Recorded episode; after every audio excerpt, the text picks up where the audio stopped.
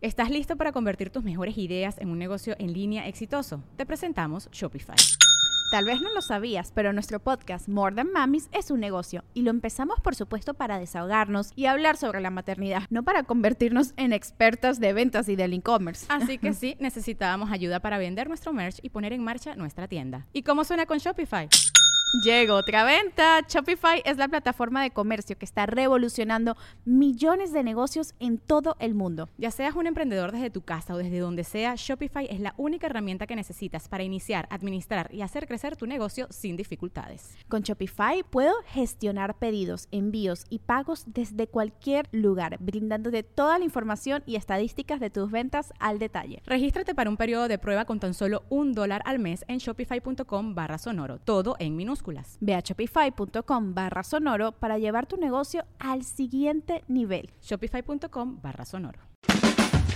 Es año de jugar la trivia legendaria. ¿Crees que sabes más que Borre? ¿Crees que sabes más que Lolo?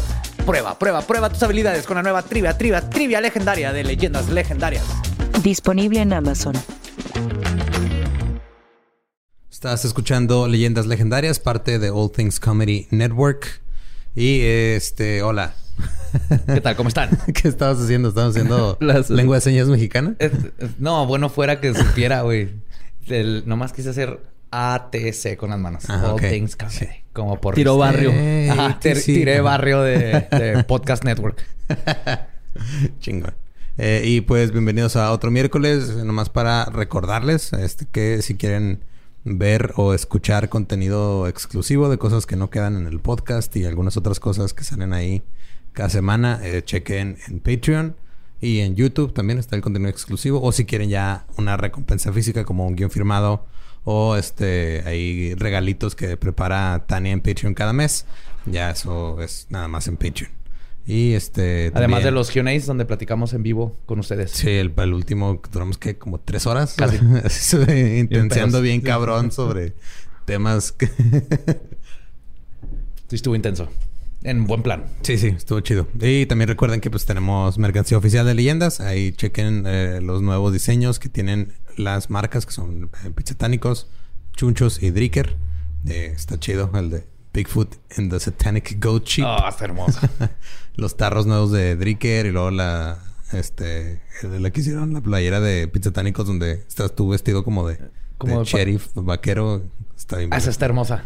Entonces Ya pedí la mía. eso en la página de leyendaslegendarias.com ahí están los links a toda la mercancía y creo que fuera de eso este pues ya no nos dejamos con el episodio que sigue Sí, fue un episodio muy, muy, muy este pedido. Entonces, para ustedes, con amor. Sí, los dejamos con el episodio 71 de Leyendas Legendarias.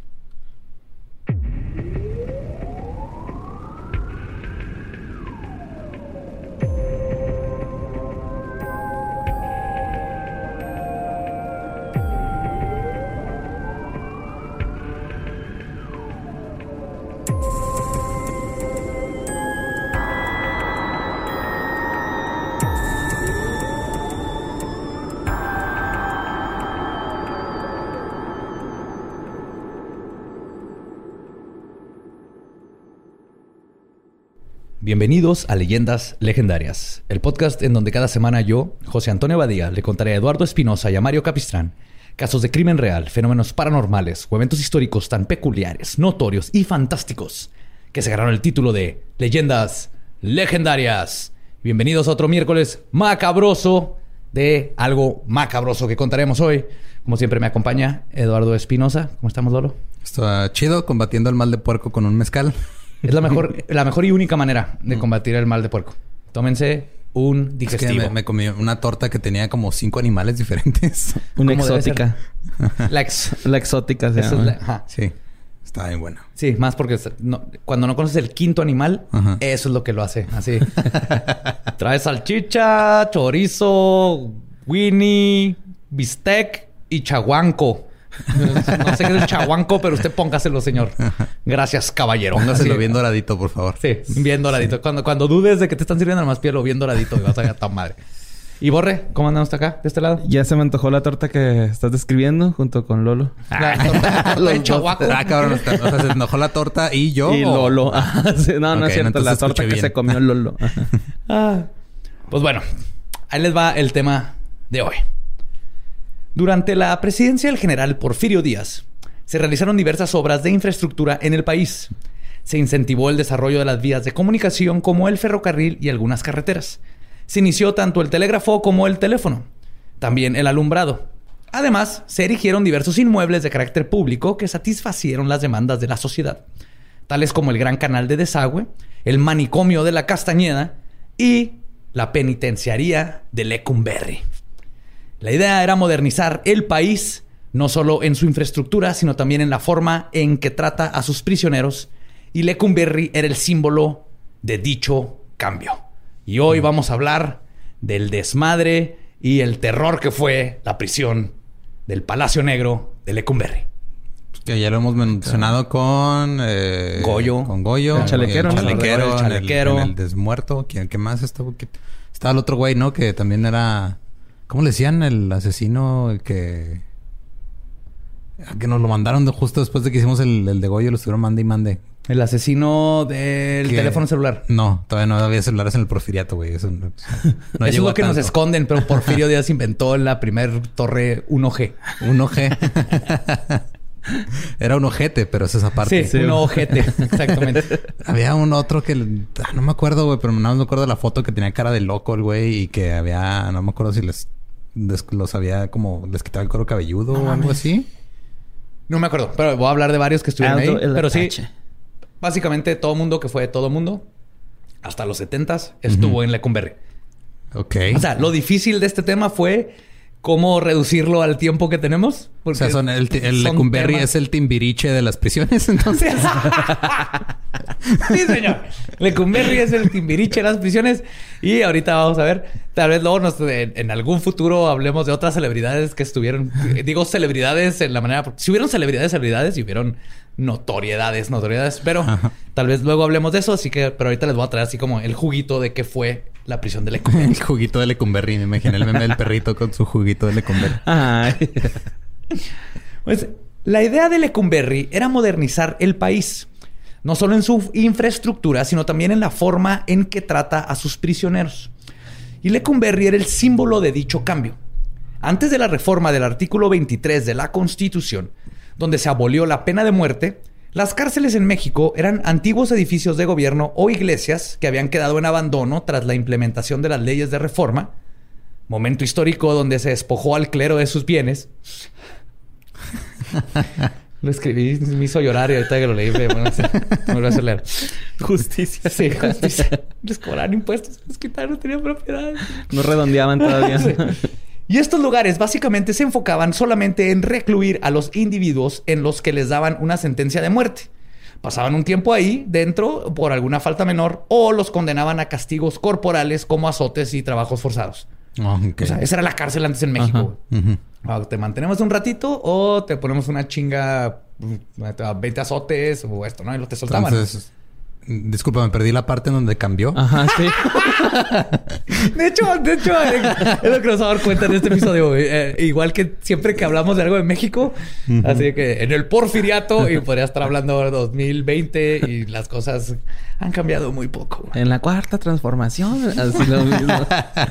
Seguimos con lo mismo. 20 años después.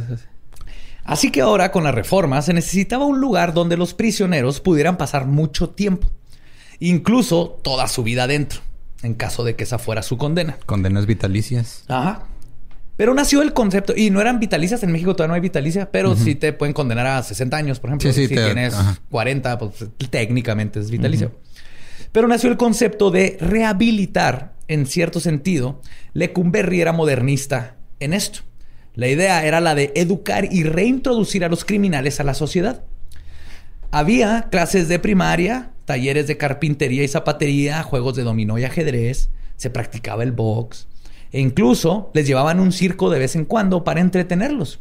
Y las personalidades de la época como Silvia Pinal, Silvia Derbez y Tintán fueron a darles show a los Pues, todavía convictos. pasa, güey. Sofía Niño Rivera, Ricardo Pérez daban shows en la cárcel. Ah, hace sí, unos claro. Ajá. Pero, o sea. Le- Lecumberri cuando empezó a ver si era esta idea de... Simón de Johnny formar, Cash. darles es, el... eh, la- Jeffrey, este, Jeffrey Rose, ¿no? Es el que también Jeffrey Ross hizo su roast. Hace roast, güey, a los carceleros, güey. Sí, entonces- qué miedo. Sí.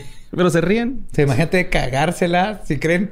Ahí sí te cancelan, pero con un filero en el cano. en, ese especial de Jeff Ross eh, se, la- se va contra un skinhead bien cabrón, güey. Y si hay una parte donde el güey lo está viendo con cara de te voy, a, matar, güey. Me vale Sí, verga claro. que me estén grabando. Sí, entonces el- la idea era bonita. Y empezó como algo bonito. Como todo en México. güey. En México las cosas empiezan bien. Por eso celebramos cuando empiezan las cosas. Como celebramos cuando empezó la revolución y la independencia. No celebramos cuando se acaban porque nunca acaban bien las cosas en México, güey. Entonces, siempre nos enfocamos en... Era... el- teníamos un buen... Buena idea, ¿verdad? Cuando empezamos este desmadre, güey. Sí, México en general es buena idea, pésima ejecución, güey. Sí, ese es el resumen perfecto, güey. Es Con el- gente hermosa atrapada en medio, güey. Nuestra selección es el reflejo de. Sí, ¿no? sí. ¡Eh, Alemania 5-1, ¡wow! Sí. Descalificado los próximos tres partidos jugando la verga. Otra cosa que estaba sucediendo en el siglo XIX es que la élite política no dejaba de asociar la pobreza con la criminalidad. Así que como... Les digo que no ha cambiado nada. Sí. No, no, digo- Así que como forma de, y cito, mejorar la imagen de la sociedad mexicana, se comenzó a regular el funcionamiento de las pulquerías, se prohibieron las fiestas y reuniones, obviamente de las clases bajas, a quienes veían como muy susceptibles al ocio y el desorden, y al criminalizar sus actividades se podía, y cito, mejorar la condición de esta clase social. En otras palabras, el problema son ellos Ajá. Ajá. y el problema es que pistean y, y tienen fiestas, hay que quitarles todo eso. Para la gente que no entiende que es un problema sistémico, ahí está resumido. Esto fue Es en un- eso es clasismo sistémico. siglo XIX. Sí, es cuando la ley o, o sea, la justicia trabaja de alguna manera sesgada contra un grupo de personas. Ahí está perfecto. Ahí está. Ahí está súper explicado. Y la fachada de este instrumento tenía que reflejar esta imagen que atemoriz- ugh, atemorizaría a la población para que no violentara la moral y el progreso. Además de que su construcción marca un punto en la historia de expansión de nuestro país hacia el oeste, cuando se contrató la compañía de PJ Poley de St. Louis, Missouri, herreros de barco de vapor y luego de cárceles, con su compañía Poley Jail Building Company, quienes obtuvieron un contrato con el gobierno para construir el segundo piso de Lecumberri. Ah, Entonces mira. fue el Desde primer entonces así- construían Con segundos esos pisos. pisos. Qué chido. no cambia, güey. Así es, con inversión extranjera, sí. La peni- penitenciaría de Lecumberri se levantó sobre un predio que pertenecía a un español del mismo apellido. Y de ahí proviene su nombre. O sea, de... Se apellidaba Sí, Lecumberri. estaba pensando por qué Lecumberri. Ajá. No, no sabía. Era, el el, era nombre. el apellido del dueño del predio. Irónicamente, etimológicamente, Lecumberri proviene de la lengua europea euskera y significa lecu, que es lugar o sitio, y on y berri, que significa bueno. O sea, el lugar del que es bueno. y así se llama esta pinche cárcel que ahorita vamos a ver que era lo, de lo más asqueroso que le pasó a México. Ay, pues ahí está Oceánica, ¿no, güey? También. Pinche anexo y en el Oceánica, ¿no? Y yo veía los anuncios y decía, ah, güey, estaría chido caer ahí, pero... Sí, se oye, se oye como un retiro espiritual, ¿no? Ah, sí, pero ya ahorita no lo Un pienso. lugar donde vas a encontrar, encontrar a tu espíritu, a tu animal espiritual. Y los salían todos bien contentos diciendo, ¡ánimo! No, decías, ah, güey, esa gente se la pasa chido, güey. Sí, yo creí que iba a ir y me iba a encontrar a mi ornitorrinco tótem. Dejé las drogas y tengo un ornitorrinco.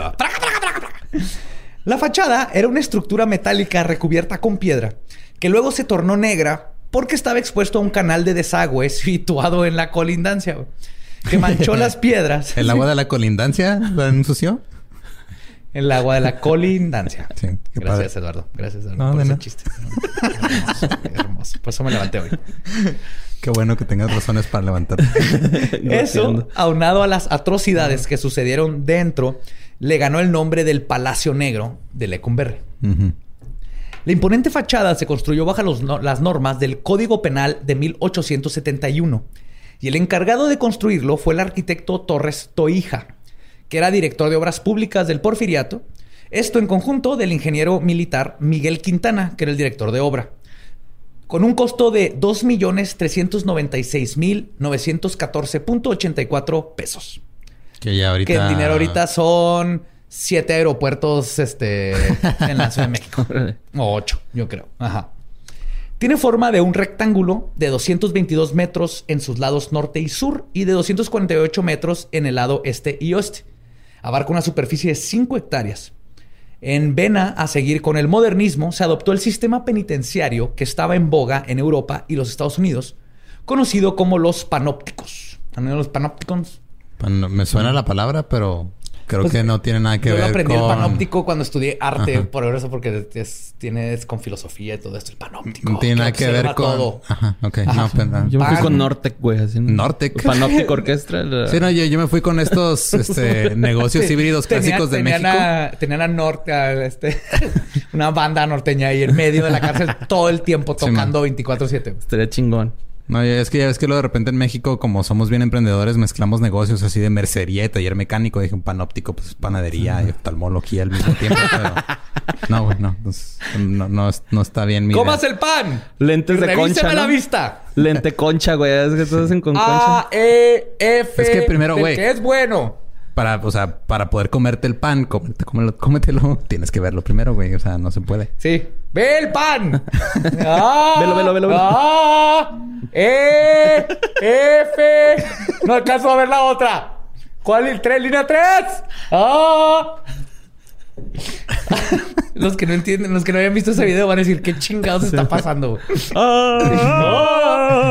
No, pues, el- los panópticos fueron ideados por el inglés y filósofo utilitarista Jeremy Bentham, que consistía, y todo esto es una idea filosófica, Ok. luego lo hicieron arquitecto, consiste en una estructura que permitiría a su guardián, guarecido en una torre central, observar a todos los prisioneros recluidos en celdas individuales alrededor de la torre, sin que estos pudieran saber si son observados. En otras palabras, es una cámara de vigilancia. Ajá. Cuando no habían cámara de- donde no puedes ver dónde está la cámara, entonces no sabes si te está apuntando a ti o no.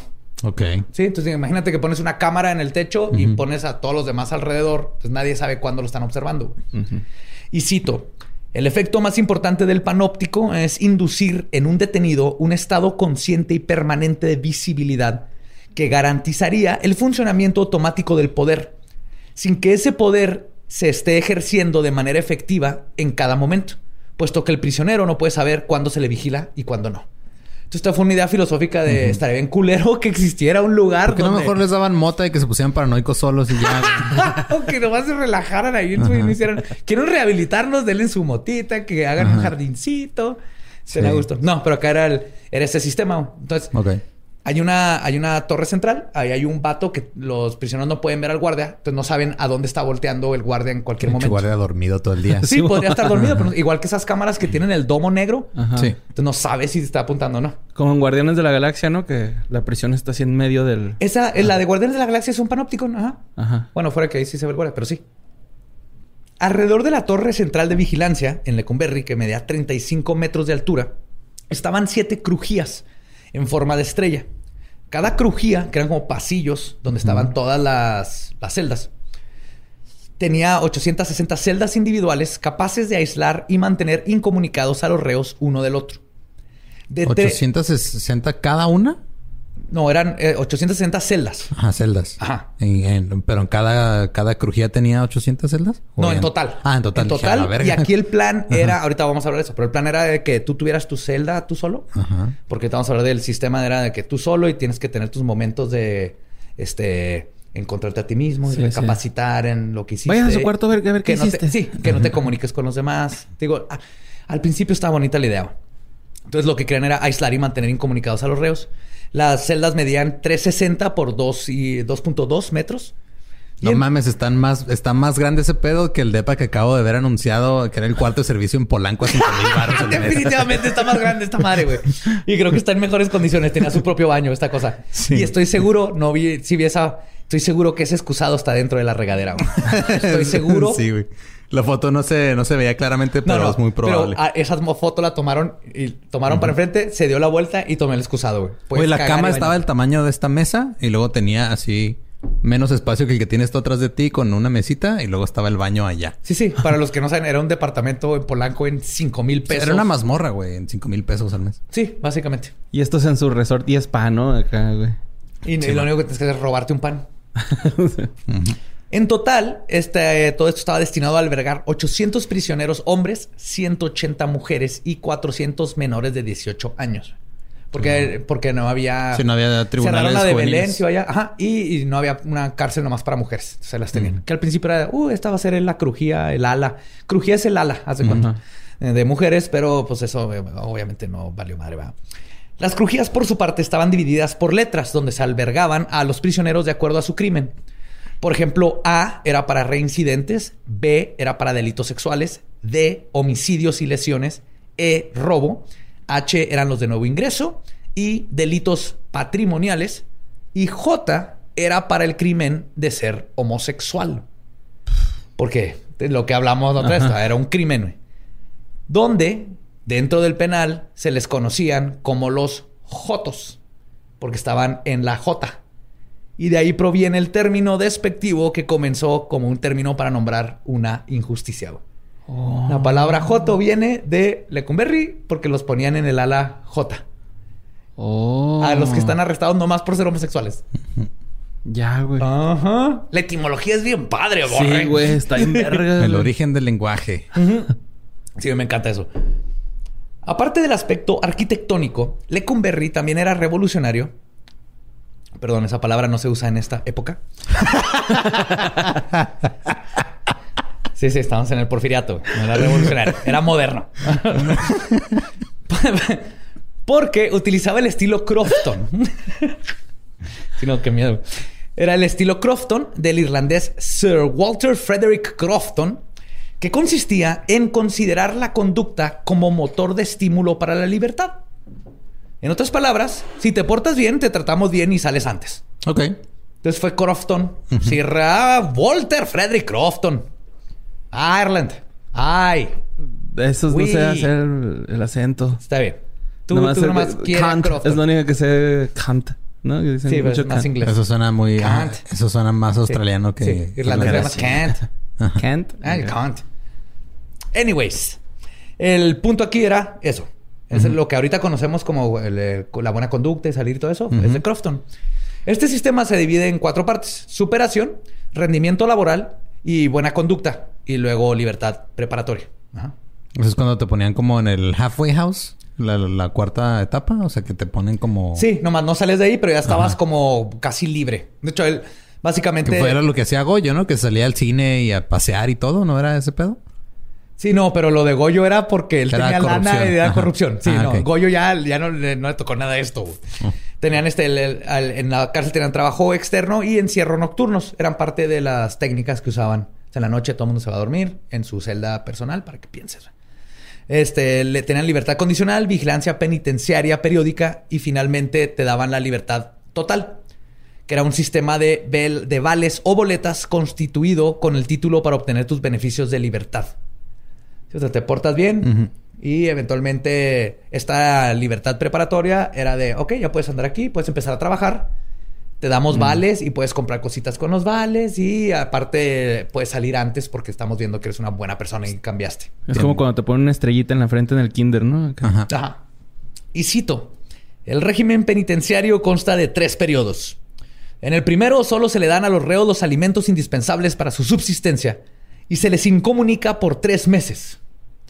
En el segundo trabajan los leos en, reos en talleres de herrería, carpintería, zapatería, etc. Y en el tercero se retira toda incomunicación a los presos y si su conducta es buena se les concede libertad preparatoria. Es como un secati, güey, esa cara. sí, güey. Eh, yo estuve en el secati, Sí, güey. sí, yo sé, güey. Por eso me dio un chingo de risa. Ay, güey. Y así la va. pasaste mejor en, en la cárcel que en el Secati, ¿no? no, el, seca- el secati es como una cárcel, güey. Acá la raza es bien pasada de lanza, pero machín, güey. Acá pasan los profes y los morrillos así como si lo filerearan con un desarmador, güey. Sí, güey, son bien Pero si aprendiste electricidad, ¿ah? Sí, güey, sí, sí. Sí, sí, tú me ayudaste Soy a técnico electricista sí. habitacional. Fuck yes. Oh, yeah.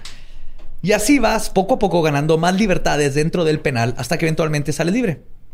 O, si tenías dinero, todo era diferente. Ah, claro. Porque nada cambia en este sistema que tenemos y la verdad es que Lecumberri era un microcosmos del sistema político y social que se tenía y tristemente que seguimos teniendo. Como es afuera, es adentro. Básicamente. Pero Siendo México, la propuesta penitenciaria de Lecumberri con su política reformatoria quedó como algo utópico, ya que la calidad de vida y proyectos para la reinserción social rápidamente fueron olvidados y todo se convirtió en un caos con abusos, torturas, un sistema judicial que básicamente metía a cualquiera que no tuviera dinero para defenderse al penal o que fuera homosexual y eventualmente para 1976 la cárcel que debía alojar 996 prisioneros tenía alrededor de 6000. 6000 personas en donde no cabían ni mil. O sea, la Ciudad de México otra vez. o sea, los patrones ahí están, güey. Todos los patrones se siguen repitiendo. Sí. Sí, mo. En algunas instancias, las celdas individuales de 3 por 2 metros albergaban hasta 15 personas. La prisión se inauguró el 29 de septiembre de 1900.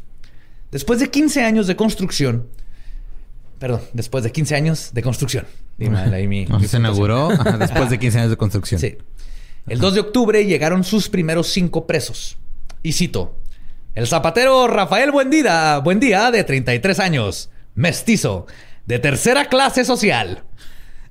No mames. Esto es oficial. ajá. Las crónicas cuentan que se resistió al ingreso armando un escándalo.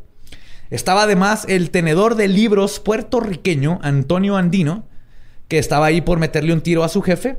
No, no sé si se refieren a su papá o a su jefe de trabajo. No, supongo No, que era no, su jefe de trabajo. Sí, ¿verdad? Sí, de trabajo. El tercero fue el canastero indígena Manuel Zúñiga, que apuñaló a su hermano en una borrachera. Hace verga, güey. Sí. Y se sumaban al minúsculo grupo eh, el cochero.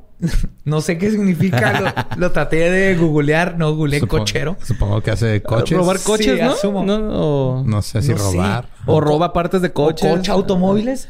El cochero. Abusa sexualmente de automóviles. Mira. O se deja cochar el cochero. Vamos al cochero. No sé, No, pero no es el cochero Pedro Sánchez. Que le encajó un puñal a su amante. O sea, no importa que es cochero, lo- Ajá. estaba ahí por, por matar a alguien. Ajá. Y Zenobio Godoy, que mató a una de las ocho mujeres con las que tuvo más de 20 hijos. A la verga. O sea, tu- tuvo 20 hijos en total con 8 mujeres diferentes. Sí. Y se llama Zenobio, güey. No mames. Güey, güey, yo neta amo los novios del pasado. Yo quiero tener novios de antes, güey. ¿Novios de antes? Novios, nombres de antes. No, chida la proyección, güey. nombres de antes. Imagínate, güey, este Gonzalacio, güey. Gonzalacio. Badía o Bromuriano Badía, güey. Ay, ¿cómo se El señor Bromulario Badía hoy se comió una lata de atún solito. ¿Cómo se llama el del Callejón de la Felicidad, güey? Don Rotulio, güey. Algo así, ¿no? Don Tulio. El de... Donde salió Salma Hayek, ¿no? Ah, Simón. No me acuerdo. Callejón de los Milagros se llama, Callejón ¿no? Ah, sí. Rotulio. Rotulio, ¿eh? Así. está en chido, está como Zenobio Zenobita, está güey. bien chido. Sí, güey. Esos nombres están bien vergas, güey. Consolacio, a mí se me hace bien chido. Al entrar a la prisión... Agapito, ajá. perdón, perdón. Al entrar a la prisión de Lecumberri te preguntaban tu edad de nacimiento, edad, si eras soltero o casado, escolaridad. Tu edad de nacimiento siempre es cero, ¿no? Sí. Sí, güey. O sea... No, ¿Vas a dejar que, vas a dejar que me hable así? Es que no escuché, güey. Es que, ajá, o sea, te preguntaban tu año de namiento o tu edad. No Sí, te tu año preguntan de tu edad de nacimiento. Sí, ¿cuántos años Está haciendo sus tecnicalidades matemáticas. Es esas el- que hace Eduardo. Güey. Que echa a perder mi narrativa hermosamente Son güeyes burocráticos. deditos, güey. no matemáticos. No saben No, no calcular. fui yo de pendejo que pusiera de- Ay. fecha de nacimiento. Sí, todos nacimos al cero. Mira, ahorita la gente todavía sigue procesando el hecho que dijiste que querías tener novios como de antes. Ah, sí. No, pues, como te de preocupes. Su De esos bien caballerosos. Sí, Ajá, ¿qué con tal? bigotito, que tenían su propio caballo. Eso es un plus para mí. bueno, a mí llega un vato, eh, súbete a mi caballo. Sí, señor. Vámonos. ¿A dónde? No me importa, tienes caballo. Vámonos. Te preguntan si eras soltero o casado, escolaridad, nombre de padres, domicilio o trabajo y qué religión profesabas. Ok. Sí, porque a final de cuentas, si alguien era de otra religión, en este caso obviamente no iba a haber así como que mucho musulmán o este satanista. Soy pastafariano. Pero, ajá, pastafariano, pero si eran, si eran hebreos, Ajá. si eran este nativos y tenían una religión nativa, les iba a ir de la chingada. Sí, mejor decir católico, ¿no? Sí, católico. Ajá. ¿Qué religión eres? Padre águila blanca que embarazó a mujer. De ese, yo. Ujú. Así. Ah, brazos al lado. Sangre. Como, como carne de Cristo. Te tomaban las huellas digitales, tomaban foto de frente y de perfil y te daban tu uniforme de rayitas como de caricatura. Ok. Sí, sí. Que luego cambiaron por a un azul gris que incluía un gorrito con tu número de identificación. sí. Pero eso sí que en México, y esto es algo impresionante porque cuando ves cosas en Estados Unidos, hay uniformes en la cárcel. En México eh, no hay uniformes en las cárceles. güey. O sea, aquí en El Paso, Texas, te meten a la cárcel municipal y te dan tu uniforme naranja o azul con tu número, todo. No sé en qué cárcel en México donde, donde Sí. ya te dan uniforme. güey. Cafecito, ¿no? Les dan uno así como Sí, beige. Pero en la mayoría anda la gente normal, así con tu camisa, tus jeans. Ni siquiera te dan un outfit nuevo para. Digo, ya estás triste porque estás en la cárcel. Mínimo que te den a estrenar algo, güey. Es lo que yo pienso, es que ese es mi pensamiento. No creo que sea nuevo. Puta. La neta. Y recuerdan el bonito sistema Crofton diseñado en Irlanda para mejorar la vida de los internos, pensando que eran individuos que cometieron un error, pero esa no era una razón para arruinar toda su vida. Entonces el sistema se basaba en méritos para ayudarle a contemplar sus errores y ayudar a enseñarles cómo ayudar a su comunidad interna y luego ayudar y reintegrarse a la sociedad como alguien arrepentido y consciente de lo que hizo, que muchas veces la causa era simplemente porque eras víctima de circunstancias precarias en las que tu país no ofrece alternativas para poder tener lo más básico que un ser humano necesita para vivir. Sí me acuerdo de eso. Explícame ¿te cómo se fue a la mierda todo. Sí. Pues todo eso valió verga. Esa es exactamente la frase que tengo. es exactamente la frase que tenía después de eso. güey. Todo se manejaba por cuotas. Los talleres donde tenías que ir a aprender te costaban. O sea, querías ir a aprender zapatero, te cobraban. La comida te Los cobraban. cigarros. Las bebidas te cobraban. Sí, deja tu cigarro, eso que no deberían de estar ahí. Ahí ponle que te cobren, güey. Pero comida, bebida, incluso los baños, güey, tenían precio. Te querías ir a cagar y te iban a cobrar para poder ir a cagar. Eso güey. sigue pasando en cualquier baño de la Ciudad de México. Sí. Sí. ¿Cómo eran chicuarotes? Deme dos cacas. Ah, deme dos cacas. O cagada. Mía caca. No, deme dos cacas. El dinerillo. La celda que te tocaba tenía que ver con cuánto dinero tenías. Y los precios va- variaban de los mil a los tres mil pesos. ¿Los ¿Cómo? presos o los precios? Los precios. Ah. Ajá. Precios de la celda. Ajá, ok. O sea, si tenías... Los precios de los presos. Te cobraban, o sea, ¿en qué celda quieres estar? ¿En qué crujía? Era cuánto dinero tenías.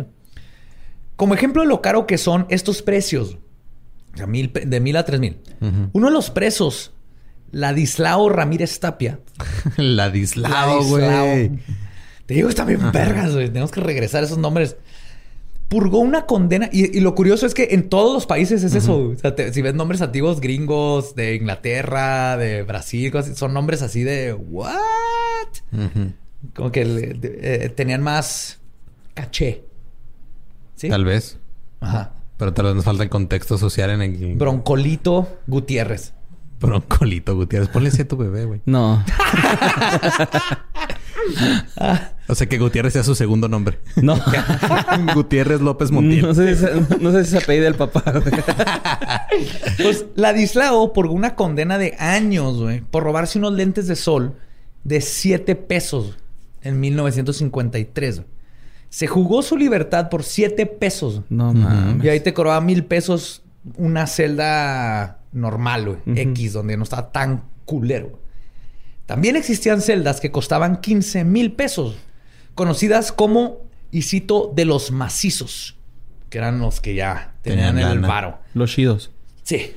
Como la mayoría de los internos eran gente de escasos recursos que el gobierno estaba básicamente purgando de la sociedad para pretender que solo había clases altas. Como cuando escondieron a los indigentes de reforma. Ah, sí, igualito. Ok. No mames. Sí. Ninguno podía pagar estas cuotas y eran obligados a vivir en celdas con hasta 18 personas más. Y es donde nacieron los vampiros. Sí. Se amarraban el cinto, ¿no? Para dormirse en la Sí, reja acá. Sí, sí. No me refiero a las criaturas desmuertas, hermosas, inmortales que brillan en el sol como un caballero que sale en un strip club en la madrugada. Conocemos la brillantina y el peligro de. Vampiros era como se les decía a los que aprendieron a dormir parados, se amarraban el cinto porque no había espacio. Ajá. Gente se dormía en los baños, entonces no pueden ni dormir en los baños. Te tenían que dormir parados. güey. Qué loco. Yo nada más he despertado parado. No más. Lo dices como si. Erección, Joe. Ah. Oye, también en la bestia, güey, se, se duermen así en el tren. Güey, ese pedo está también Se amarran a- del cinto al. Ajá. Para no Está caerse bien del cool, pero- tren, güey. Pero en la bestia es algo que gente se sacrifica y trata para hacer una vida normal. Aquí es una cárcel que supone que el gobierno tiene que mantener mínimo. Este. Tenerte una camita de piedra. ah, Sí, darte la. Estás bajo mi cuidado, aunque sea un castigo, y tengo que dar lo, lo mínimo que es un lugar donde dormir, no mames. Pobrecitos. Sí, güey. Todos eran explotados y extorsionados por los jefes, comandantes y cabos. También las autoridades celadoras y defensores de oficio sacaban su tajada. Los primeros que les tocaba la lana eran aquellos que mandaban al interior de la crujía. Una mafia organizada existente desde las primeras décadas, perdón, de la vida penal. Gracias a que las autoridades del penal las permitían y les cobraban cuota ellos mismos. Entre ambos controlaban el día a día. Los segundos eran los, sus ayudantes. Cobraban y mataban por ellos. También habían comandos que hacían de lo suyo, como el autodenominado la suástica. Ese nombre, no sé por qué tiene Ajá. connotaciones Y era con- negativas. sí. El asesino serial y luego ovacionado por el Senado de la República, Don Goyo Cárdenas. ¿Te Ay, acuerdas de- Goyungis. El Goyungis, Goyojin, Goyungi ya Bungis. 64 episodios que hablamos de... Sí, de Goyongos. Él, pues Gojingi, que estuvo ahí, Gojubi Bubi, cuenta que eran, y cito, seis muchachos en la crujía D te ofrecían protección a los nuevos. Les cobraban 100 pesitos semanalmente. Si se negaban, los golpeaban hasta obligarlos a pagar.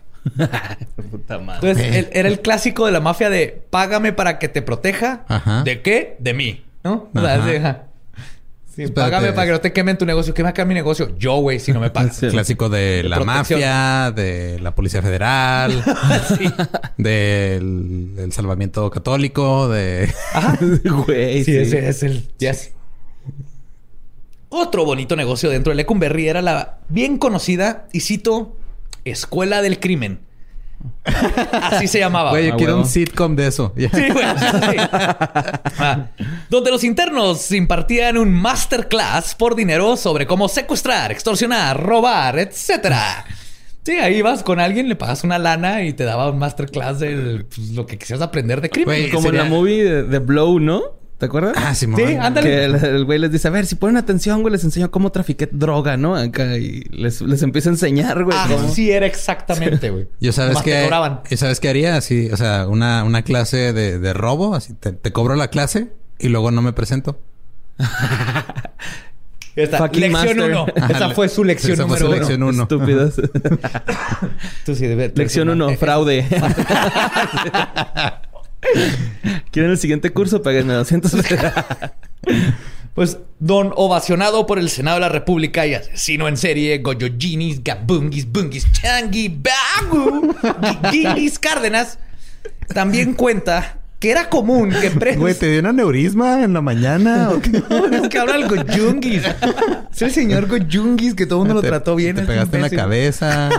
Estuviste mucho tiempo en el calor. ¿Todo bien? Sí, es, es el, el único asesino en serie en, en el mundo que un senado de la república ha ovacionado y lo aplaudieron. Hay que respetar al Goyungi Bungi. ¿Que no también al caníbal japonés le hicieron lo mismo? No lo ovacionó, lo recibió ¿No? con aplausos. Ah, ok. No. Bueno, él decía que era común que presos que tenían condenas altas se, se divertían jodiendo a los nuevos, aventándoles cigarros de marihuana dentro de sus celdas. Y luego le hablaban a los custodios para que les aturraran otros 10 años encima, güey. no mames. Sí, güey. O sea, así que, no, señora, yo estoy aquí. Me dieron tres meses porque me robé un Ese güey trae tenía hambre. Le aventaron un cigarro de mota y lo, ¡eh, ese güey tiene mota! Órale, de 10 meses eh, más, este, 10 años. Sí, güey. Yo me lo comía en chinga, güey. Preste acá. O, o era así sorder acá. Sí, sorder, lo aventaban y luego le hablaban al guardia y el guardia lo encontraba. Y obviamente el guardia sabía que era mamá, pero ya es más compa del de acá. eh. Pues eh, estaba bien culero, güey. Era gente muy culera haciendo cosas muy culeras. Y esto crea un ambiente... Creo que eso, eso resume leyendas legendarias en, en su totalidad. Gente culera haciendo cosas culeras. Sí, básicamente. Es lo que hemos estado explicando en, en la mayoría de los casos. güey. Y justamente dentro de estos reos que tenían condenas largas, muchos al grado de que ya no saldrían con vida, podrían ser encontrados, contratados, perdón, para matar a alguien por una módica cantidad, obviamente. Y eran conocidos como los pagadores, güey, quienes no tenían nada que perder si les agregaban otra decena de años a su condena, y sus víctimas eran conocidos como los suicidados. Porque después de ser asesinados los colgaban para aparentar un suicidio. Hijo, Como Jeffrey. Suicidio. Ah, exactamente. Sí, así de, así de. Ajá. Y que Maxwell no se suicidó. Hashtag Maxwell no se suicidó. De una vez lo vamos a decir. Sí, de una vez que es- antes de que. que era la ajá. cómplice de Epstein. Justo que se estaba tardaron. escuchando la noticia de todo ese pedo y ya. Ya la arrestaron, entonces. No, pero ya, ya la arreglaron. O sea, ya la, ya la agarraron porque. ¿Ya? Ah, ok. Sí, sí, ya está arrestada, la Ah, agarraron. perfecto. Sí, porque justo estaban de- especulando de esta tipa tiene con- contactos en todo el mundo, un chingo de lana. Inglaterra. Es muy probable que. se- por eso arrestaron a Epstein y a esta chava, ¿no? Sí, Epstein no se mató. Era un pederasta de la chingada con una red de prostitución de menores. Y esta mujer es la que le ayudó a formar todo ese imperio. Y la y había gente con mucho poder a su alrededor Ajá. involucrada. Entonces, Entonces, por eso ella no se mató, aunque todavía siga viva, pero nada más acuérdense de esa frase. Sí. Entonces le decían los suicidados porque los ahorcaban. Y para estos tiempos, cuatro o cinco personas a la semana se suicidaban, entre comillas. No O mames. en chingo. Los celadores parecían meseros mafiosos. Entraban sin un quinto y terminando su turno salían, y cito, con un fajo de billetes o un chorro de monedas producto de las extorsiones. Como los chotas ahorita que van y te paran por lo que sea para bajarte Ajá. una lana. Cobraban por permisos para ir al baño o comer, güey, por protección y por droga. güey. Incluso estos culeros te cobraban por poder ver a tu visita familiar de los domingos. no seas mamón. Y no, lo más culero, güey, es que si no podías pagar, no solo no te dejaban ver a tus seres queridos, güey, sino que te castigaban, güey, Ah. te ponían uh, que este una te señalaban por mala conducta y te metía- te metían este otros cargos, te golpeaban, todo, güey. Entonces no nomás es de sorry, güey, quiero ver a mi familia, pero ahorita no tengo lana, es así, ah, no me quieres pagar, entonces vales verga, güey. Y un castigo que te daban era lo que se conocía como el chocho. Ley del poste. ¡Sacacaca! Puros castigos así, bien infantiles, güey. Sí. La oreja, güey. ¡Chinchilagua arriba voy! ¡Tú no pagaste! Willy mojado. Saca, saca, caca, saca, caca. Es como saca, tiburón, caca, saca, caca, saca, caca. Pero tenías que como que ab- abrir así, ¿no? Cuando... Sí, se- es entrar duro y luego... Es abrir las nalgas, güey. Sí, o sea, abrir las nalgas. Porque es, es el- la- las olas que se dan después del... Es lo que te da el orgasmo. El- De ahí viene. Ajá, el... Sí, el chapetazo que dan las nalgas después del sacacacas. Entonces, el chocho consistía en tallar una pesada piedra contra el suelo sin parar por alrededor de cuatro horas, güey. No mames, o sea, Sí. nomás te ponían así con. Una piedra, Ajá. te aga- agachado, o sea, nomás la posición está agachado y es caminar arrastrando la piedra cuatro horas tallándola contra el piso, güey. Mediante la, el cansancio nomás de estar en esa posición y moviendo una piedra. güey. Era un premio. Se iban a poner bien fuertes. Sí, lo cual no quieres. Crossfit, mentalidad de crossfit, Es ¿no? cross- De hecho, ahora pa- gente paga por hacer el chocho. No Sí. sí. Hay mucha gente que cobra por hacer el chocho también. Ajá, sí. Pero a lo que más le temían era el ser, a los prisioneros, era ser mandado al lugar más terrorífico e inhumano que existía en Lecumberri, güey. Los apandos. Y cito, el apando era la celda más distante a cada crujía. A la vista solo estaba la puerta de la crujía G, la más grande. El apando se hallaba en el segundo piso al fondo. Era una celda común forrada de lámina de acero, desprovista de mobiliario, a la que se había cegado la fuente de aire y de luz que otras celdas tenían en la parte más alta de la pared frente a la puerta. Solo las cuatro paredes desnudas, inexpugnables, la puerta hermética cuya mirilla se abría desde afuera para introducir alimentos girar instrucciones o ejercer la custodia. Algún lugar tal vez para el desahogo fisiológico y nada más, salvo el silencio franqueado por voces apagadas, la fetidez, la oscuridad. En el piso inferior de la crujía, justamente bajo la celda ocupada como pando, se instaló un baño de vapor, abierto comercialmente a los internos. Este lugar se mantenía constantemente húmedo y caliente. El calor que ascendía por las paredes y el techo a un, a un tiempo piso del segundo nivel de la construcción ejercía su propia influencia sobre el clima de la Pando. Te están metiendo un Era el hoyo. microondas. Ajá, el hoyo, ¿no? Que le dicen. Sí, El es el hoyo. hoyo, es el solitario, pero un solitario Ajá, es está una culero. casa sin aire acondicionado en Ciudad Juárez en Sí. verano. O en- Güey, o en y luego de lámina, güey. lo húmedo, sí. Sí, lo- sí, es cierto. Ay, imagínate toparte así con la pared, güey. Ah, pues, hasta me ardió, güey. de acá, ¿no? por sí, o sea, todavía están discutiendo el, el solitario es donde mandan, eh, por ejemplo, en Estados Unidos, gente que tiene problemas o para cuidarlos o que está muy mal. De por sí se cuestiona si es humano, porque es lo peor, estar solo cuatro días sin luz, sin gente, sin nada. Pero estos. Yo me la paso bien, vergas. Lo tienes internet, güey. Ah, sí, es cierto. Me acuerdo un chingo de la, baño. de la escena de Django, güey. Cuando van por la morra de Jamie Foxx. ah, Ja- sí, Jamie Foxx, ¿va? Por Broomhilda. Ajá. Brunhilda, que abren la... Así unas puertas de lámina también Sí, enterradas man. en el suelo. Así que le echan un Es cohete de esto, agua. o sea, de por sí, nomás el aislarte de la gente por semanas es horrible, güey. Psicológicamente te, te- te destruye. Pero aparte lo quieren hacer incómodo, güey. O sea, no hay baños, está caliente y a propósito ponen un, un sauna abajo para que esté húmedo y culerísimo, güey. No mames. El pando se convirtió en un verbo y ser apandado significaba vivir días o semanas sin ventilación, agua, baño o luz, durmiendo entre tus heces y con alimentos una vez al día o cada dos días, depende de tu castigo. güey. Con la colilla toda cagadota, güey. Qué asco, güey. Sí, güey. Cuando la prisión comenzó a sufrir de sobrepoblación, se construyeron otros cuartos de tortura conocidas como las jaulas de león. Que más que jaulas eran simplemente rejas ciclónicas llenas hasta el tope y erigidas en el patio central sin ninguna protección contra los elementos, ni camas, ni baños, ni lo más mínimo para sobrevivir, güey. O sea, hicieron como los campos que Sí, hizo Estados Unidos, ajá, con donde estaban guardando a las familias. Ay, ah, igualito que... Y así metían hasta la madre. No, no tenían ni cómo acostarte para, para dormir, güey. Esta cárcel, por ser la más importante del país en sus tiempos, y a lo largo de 76 años, fue el escenario de los aconteceres sociales y políticos de nuestro país durante el siglo XX. La revolución, la guerra cristera, los movimientos sociales y políticos. El expresidente Miguel Alemán, por ejemplo, era fanático de mandar a quienes estaban en contra del partido PRI a ser parte de los internos. Estoy y- harto del PRI. Saludo a Juan Carlos Escalante.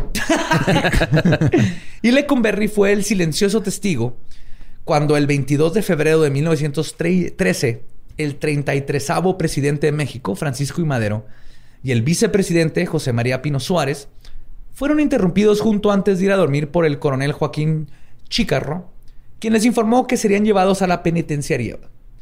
Cuando llegaron se les indicó que debían entrar por la puerta trasera, a lo que Madero le contestó al mayor Francisco Cárdenas, y cito, no hay puerta trasera. Los automóviles donde traían al presidente y vicepresidente se detuvieron. Cárdenas obligó a bajar a Madero y en cuanto este puso pie en la tierra, Cárdenas le disparó en la cabeza. Y esto es lo que se conoce como la decena trágica. Bueno. Uno de los eventos. Uno de-. Pero sucedió ahí en las puertas de Lecumberri. Bueno, en donde no habían puertas de Lecumberri, que Madera o- ahí supo que iba a valer verga. Sí, de hecho se dicen que cuando los iban llevando, Madero le dijo a Pino Suárez así de... ¿Me vas a chingar, no, no, Ah. era, era el vicepresidente. Le dijo, güey, no vamos a salir de esta, chingón, güey. Este, todo lo que hicimos estuvo bien vergas. Este, love you, buddy, buddy. Love you, buddy. Se abrazaron por última vez y luego le- lo mataron.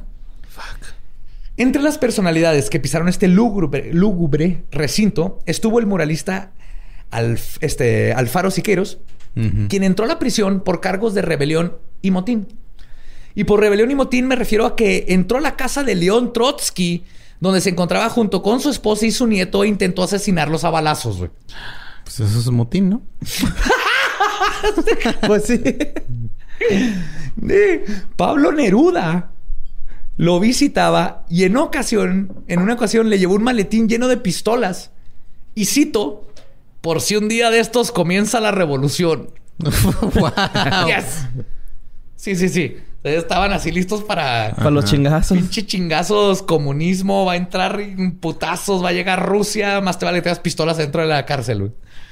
Dentro del penal, Siqueiros pintó la escenografía para la obra de teatro escrita por el reo Roberto Hernández Prado, del título Licenciado no te apures. Qué chingón. Está verguísimas, güey. este- que era una crítica a los abogados que comúnmente extorsionaban a sus clientes o los estafaban. Obra que fue puesta en escena por y para los convictos. Mm, qué padre. Álvaro Mutis, poeta colombiano, pasó 15 meses en prisión por demandas políticas durante la dictadura de Rojas Pinilla. Este José Agustín, uno de los más grandes exponentes de la literatura de la onda, estuvo preso siete Qué meses. chido, ¿eh? ¿eh? En este acusado de posesión de drogas. Y el encierro lo orilló a escribir en bolsas de papel donde le llevaban sus tortas. No mames, pobrecillo. sí, güey. La obra de El Rock en la cárcel. Ajá. Jailhouse Rock. Ahí tengo Elvis ese Presley. libro yo, güey. No lo he leído, la verga. Está inspirada en su estadía. Órale. El escritor William Burroughs también pisó. ¿Burroughs estuvo en Lecumberri? Sí, güey. ¿Cómo chingados llegó Burroughs a Lecumberri? Prepárate para esto, güey. Ok. Terminó Lecumberri después de que intentó jugarla al William Tell y le disparó a un vaso de ginebra que su esposa se puso sobre su cabeza. Y obviamente falló y mató a su esposa. Sí, sí. O esa es la historia que nos cuenta Sí, Burroughs, güey. No, sí, yo, yo he leído esa historia también, pero yo lo leí con una manzana, güey. No, ¿Qué? William Tell es William con Tell lo manzana. hizo con la ah, manzana. sí, sí, sí. Sí, Burroughs se fue con un vaso de ginebra. El punto es de que el... Pero también fue- mató a su esposa, ¿no? Este güey, con la manzana, güey. Tell, no, Tell sí, sí estuvo chingón. Burroughs no, porque todo el mundo estaba pedo. Pero ni siquiera sabemos si fue verdad o no. Lo que es verdad es que mató a su esposa. Sí. Sí. Lo otro que es un hecho es que él dijo que estaban jugando a William Tell, pero no hay forma de saber si. Pero sí le dio un balazo en la cabeza. Solo duró 14 días en prisión. Qué huevo. ¿Qué pedo? ¿Por qué creen? ¿Por qué creen? Dinero. Tin, tin. Yes, yes, yes. En la masacre del 68, 160 estudiantes fueron llevados a Lecumberri, güey, donde fueron torturados y llevados de crujía, perdón, llevados de crujía en crujía para que fueran abusados sexualmente. Ah, no mames. Sí, como tortura, nomás por ser estudiante y haber estado ahí. Entre ellos, este, entre estos prisioneros por el 68 estuvo el escritor José Revueltas, quien pasó dos años y medio solo por ser parte del movimiento estudiantil. Y otra persona que sufrió en Lecumberri, que es, y es, y no lo puedo repetir de otra manera, el único e inigualable, el divo y santo patrono de Juárez, el arcángel Juan Gabriel, querida. Dime cuándo tú, dime cuándo tú vas a volver. Ah, ah, güey, pinche Yo siempre he señor dicho que don Alberto querida- Aguilera, chingón, güey. Querida No es un power ballad metalera, güey. Mm. Puede ser. Vas a volver. Tiene todo. Si alguien quiere hacer ese cover, por favor, mándenmelo. Ya existe. Pues Juanga, nuestro Juanga, estuvo ahí, güey. En 1969 fue acusado falsamente por robo por la actriz Claudia Islas. Que ¿Dónde estaba- estás ahora, Claudia? que estaba casada con un militar o alguien de la procura- procuraduría. En ese tiempo nos dicen su el quién era el De seguro esposo. lo único que le robó fue el show, güey. y Se emputó. ¡Maldita! es que, ¿cómo Es evitarlo? Juanga, güey. No mames. Y era un Juanga chiquito, güey, chivijuanga, güey, cuando apenas- Chibi Juanga. era chivijuanga, baby, baby buddy, baby singer. ¿Era cuando todavía de- no se le veía lo que no se preguntaba? No creo que se le vea y todavía más, pero se acaba de ir de Juárez, güey, andaba de fuera de Juaritos en la ciudad grande y este idiota Claudia Islas, güey. No se sabe exactamente por qué lo acusó falsamente, pero sucedió cuando el divo y santo patrono de Juárez, el arcángel Gabriel, querida, fue a cantar a una fiesta Islas lo acusó de haberse robado unas joyas, por lo que fue encarcelado y le impusieron 5 mil pesos de fianza. güey. Casi siempre que una persona con dinero quiere incriminar a una persona sin dinero, lo acusan de robarse joyas. Sí. Ajá. Es como que... Ajá. ¿Qué me robaría yo? Mm, joyas. Ese, ese jovencito me quiso robar mis joyas. Y si de seguro se le dan más chingonas a Juanga, güey. Sí, güey, obviamente. Pelada, güey. no, yo creo que Juan las vio y dijo... "Pff, Yo no quiero esas chingaderas. Guácala tu pinche joyería asquerosa. Tráeme un pinche kilo de lentejuelas. ¡Pum! Te vamos a hacer una capa. Y un 18 de mariachis. Hijo, güey. qué- Un 18 de mariachi. Se piden los mariachis, ¿no? Simón. sí. Se piden como cerveza. 6 es, 12 es, 18. Juanga pasó 18 meses en Lecumberri, donde lo golpearon constantemente, abusaron sexualmente de él. Pero los guardias lo comenzaron a cuidar porque les cantaba, güey. Ay, güey. Obviamente. Doña Ofelia ah, fuck, Urtuzuastegui, Urtuzuastegui, Urtuzuastegui. Sí, está en cabrón apellido. Sí. Ofelia Urtuzuastegui conoció al divo y santo patrono de Juárez, el arcángel Juan Gabriel. ¡Querida! Así- es que si no lo digo No, sí, güey. No, lo, no digas normal, güey. No, no. Dilo así, por Sí, favor. claro. No, lo está diciendo normal. Respeto a quien es como el amor, Respeto es a como quien respeto Ajá. merece, güey. En una fiesta, este, lo conoció Ofelia porque lo llevó su esposo, el general Andrés Puentes Vargas, quien era el director del penal. Y que sacaba el divo y santo patrono de Juárez, el arcángel Juan Gabriel, querida, a fiestas privadas. Ok. O sea, ya vio su Ajá. que cantaba bien chingón. Entonces, dentro de la cárcel lo empezaron a cuidar porque era un amor y cantaba. Y luego el, el director lo empezó a sacar. Y cuando doña Ofelia lo conoció, inmediatamente se apiadó de él. O sea, él platicó con él y dijo, ¿tú qué chingados estás haciendo aquí en la cárcel? ¿no? Y Juan Tú le tienes dijo, estar en el Palacio de Bellas Artes, güey. No mames. tú, de- tú eres. Tienes el que pararte, tú tienes que pararte en un escenario y luego caerte, güey. Ese es tu destino. Tienes ver que tirar tu tequila, güey, de tu copa. las obras de arte adentro de ti. Tú eres el palacio de las artes. y este, cuando pasa todo esto, ella, doña Ofelia, decide sacarlo de la cárcel, le paga su fianza y aparte, este, le dice a su esposo que tiene que subir su, este, pues, su folder de- del crimen, lo- la carpeta de investigación. Carpeta de investigación. Que la suba hasta arriba y que arreglen todo. güey. Y es así como que, vámonos. Y además los pedó en su casa por 11 meses. güey. Ay, güey. 11 meses ahí lo tuvieron. Y todo esto sabe por ¿Cómo qué? se llama la señora? Ofelia. Así se le va a llevar mi hija, güey. Va. No, no es cierto. no, chance sí, güey. Sí me gusta ese Ofelia nombre. Daniela acá mandando mensajes. Sí, Pendejo, pero ¿qué Juanga te pasa? dijo que si no fuera por, por doña Ofelia... Ajá. No dice, hubiera llegado a... hubiera- o ya estaría muerto o seguiría en la cárcel, güey. La neta. Pero, pero, pero, durante su estadía, el divo y santo patrono de Juárez, el arcángel Juan Gabriel, querida, escribió y cito, no tengo dinero, me he quedado solo, tres claveles y un rosal e iremos de la mano. güey. ¿En la cárcel? En la cárcel compuso esas canciones. güey. No tengo dinero ni nada que dar. Esa es la que le cantaba a los guardias. Ah, yo Lo creo. único que tengo es amor para... No mames, no había pensado en eso. Na, na, na, na, na, na, na, na. Güey, no había pensado que. wow. Pues no sé. Se puso Es más probable. intensa esa Ajá. canción. ¿no? y sus experiencias fueron la base de la película Es mi vida de 1982, protagonizada por él.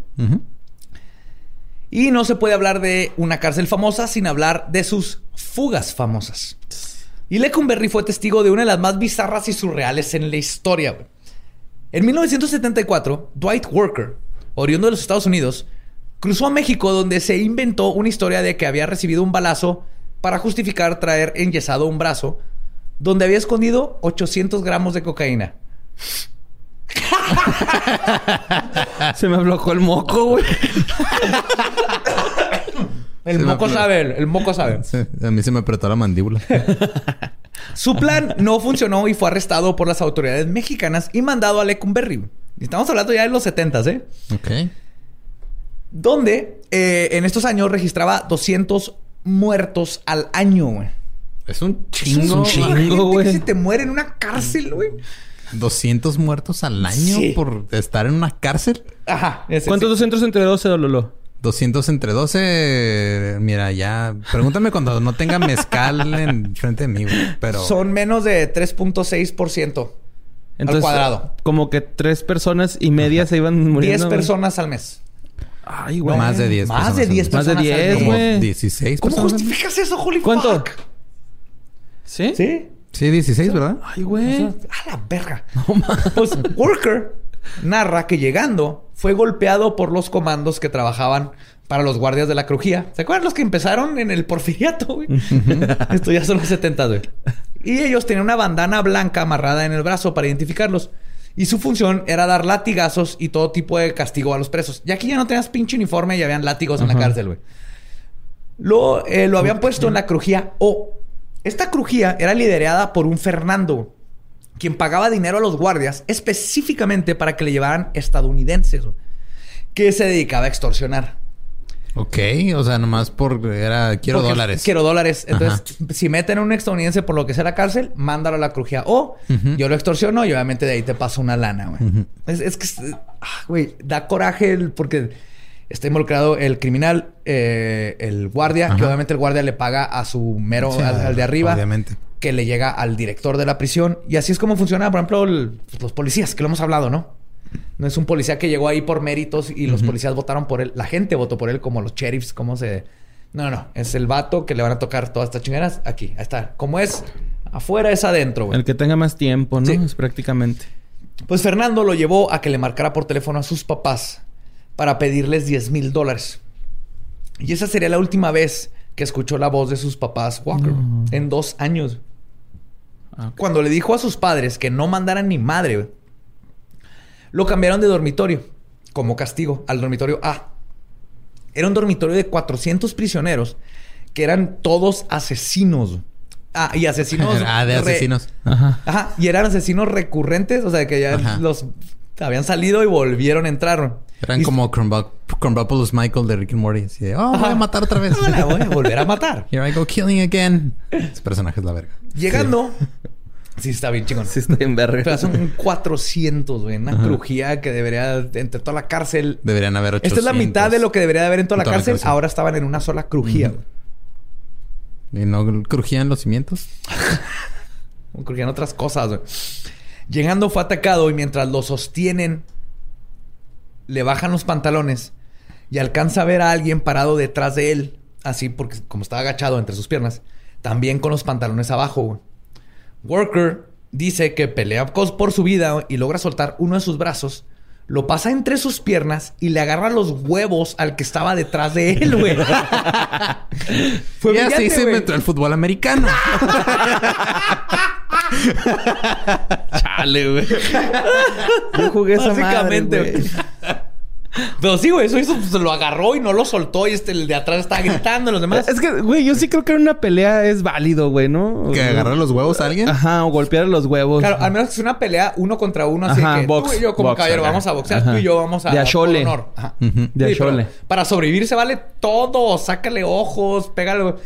Mujeres, los huevos siempre, peguen en los huevos. Sí. Para todos, se tienen que defender. Huevos, huevos, huevos. Olvídense Pero de- en los huevos, no en la pelvis, en los No, huevos. huevos, huevos. Y así se revientan, los, los deshaces. Nos deshacen totalmente, güey. Pues hace esto, güey. Y para hacer que soltaran a su compa, otro reo lo apuñala en el abdomen, güey. Lo que lo manda a la enfermería, güey.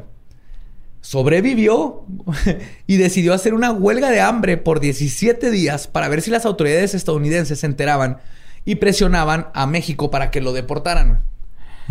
¿Tan así? Sí. La respuesta de los carceleros en México y del sistema penitenciario fue llevárselo al ala psiquiátrica. Ah, qué padre. El apando, donde estaba, porque era un apando ahí en el ala psi- psiquiátrica, además de no tener luz y estar constantemente escuchando los gritos de los prisioneros con problemas mentales que obviamente no les daban ninguna atención psicológica. Cuando llovía, se llenaba, se salía el agua del drenaje del piso, güey, e inundaba las celdas con heces. De todo el drenaje de la cárcel. No mames, así como mi casa cuando recién me cambié, güey. Eso le pasaba a mi Shan, güey. Se me pasó una vez a las 3 de la mañana después de... Está culerísimo. Vomité, le bajé, se tapó y se salió todo. güey. Ah, qué culero, no, güey. Sí, güey. Sí, Te- horrible. culero, güey.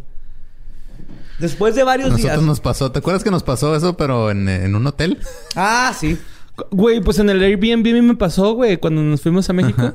Le fui a miar, güey, en la mañana y pues me sequé el pitillo con papel y lo uf, aventé el papel, ¿Por le qué te bajé. sacaste el pitillo? Yo siempre me seco el pitillo, güey, para que no me salgan cosas. Mi pitillo tiene que estar limpio siempre, güey. Pero no lo limpia el, el papel. Sí, lo secas. Sécalo, Pero- sécatelo, güey. ¿Por qué no te lo secas, güey? Lo mueves para que salga todo. La pipí. Ah, no me vas a sacudir la verga, güey. Pues No seco. Pero bueno, el pedo fue que... que le bajé, ¿Sabes güey. que la pipí es este... Este, estéril. estéril. te puedes tomar tu pipí. No debes de, pero te la podrías tomar en una Pero emergencia. ¿no? es que yo tengo capuchita, güey. Pues, ¿cómo me va a traer el pitillo miado, güey? No, pues quitas la capuchita y luego, igual sí, que yo. pero, me, pero me capuchita, gusta ¿verdad? secármelo bien, güey. Está bien, nomás te estás desperdiciando papel. No sé qué sabes. Y luego le, le bajé, güey, y se me vino ¿Cuánto- toda el agua, Pues güey. claro, porque le está echando papel cuando no deberías, güey. ¿Cuántos árboles han muerto por mantener tu pito seco, No Mario me Arturo? importa, mi pito va a estar Se seco, puede güey. secar con él. O sea, lo, lo, lo meneas y lo le soplas. Como el resto de la humanidad. Y tomas ese tiempo, platica con él. Y cómo anda, güey. ¿Todo bien? Güey, pues yo, ¿Qué ha yo a veces me lo seco, güey. Acá, pues, ¿qué tiene, güey? No, pues no tiene nada. Nomás estás desperdiciando papel. mi Sí, no, nosotros no pasa, estábamos en un hotel y luego llovió y la, y la parte como de la terracita del cuarto Sí, a tenía, ajá, se empezó a salir del, del, del resumidero. Estaba ahí, empezó a salir. Así era, pero estabas encerrado en un cuarto. encerrado en un cuarto sufriendo horrible. Uno por uno, Y seguro tenías traía que- los pies mojados y el pito también, güey, por no secárselo correctamente, güey. Pues después de varios días, llevaron a este güey a psiquiatría, con un psiquiatra, perdón, a quien le dijo que estaba en huelga porque estaba siendo tratado inhumanamente y que esto no era posible que le estuviera pasando. El psiquiatra entonces le dijo: Perfecto, te vamos a dar tratamiento de electroshocks. Puta madre. No mames. Sí, güey. Ahí es donde el vato sí conocía la historia de los electrochocos, electroshocks y dijo: Nel. Voy a terminar mi huelga. Ajá. De hecho, él cuenta, güey, porque hay una historia en National Geographic de él, que él personalmente te lo cuenta. Dice que vio, el doctor tenía unas galletas de, de estas de animalitos y que en chinga las agarró y se las empezó a comer y que le dijo al doctor, pues no están bien ricas, pero las estoy comiendo, ¿no? O sea, he probado mejores. Pero así, güey, la Como de ya culiado, güey. Sí, que- no, ya culiado de que ahí se dio cuenta de que no, este, el proceso Sí, entonces, ¿esto fue en los legal en Estados 70s, Unidos no funciona. ¿Los 70, 74 era? Ok. No, es que me estaba acordando del pedo de... Sí, de la otra- De Piedras Negras, de cuando se involucró Echeverría para negociar que No, no, no. extraditaran... Pero aquí les valió verga. Es que no me acuerdo si fue antes o después. de- de- No, acá te dice los electroshocks, terminan con todo. Y después de nueve meses, lo enviaron al dormitorio... En la cárcel lo enviaron, enviaron al dormitorio F. Donde pudo vivir un poco mejor gracias a que ya empezó a pagar una cuota de 100 dólares al mes. No mames. a los guardias, pases de mamá. Sí, güey. Y cito. Durante los dos años que pasé ahí, fui torturado, electrocutado y apuñalado cuatro veces. Recuerda. Sí, güey. Podía haber evitado parte de ello sometiéndose, pero los abusos que sufrió fueron tan fuertes que no podía hacer nada sino estar en perpetuo conflicto con los guardias. Y cito, no podría quedarme quieto ante los ataques. Fue todo tan degradante que me era imposible no defenderme, güey. O sea, este vato, Culero. o sea, lo que sea era de que no me voy a dejar, güey. ¿Cómo va a dejar? Que hagan estas mamadas, güey. Y siempre se defendía, lo electrocutaban, lo mandaban a otras madres, nomás por, por decir, es una mamada, güey, que me tengan dormido, durmiendo en caca, ¿no? Es una mamada que les tengan que pagar lana para que me den de comer.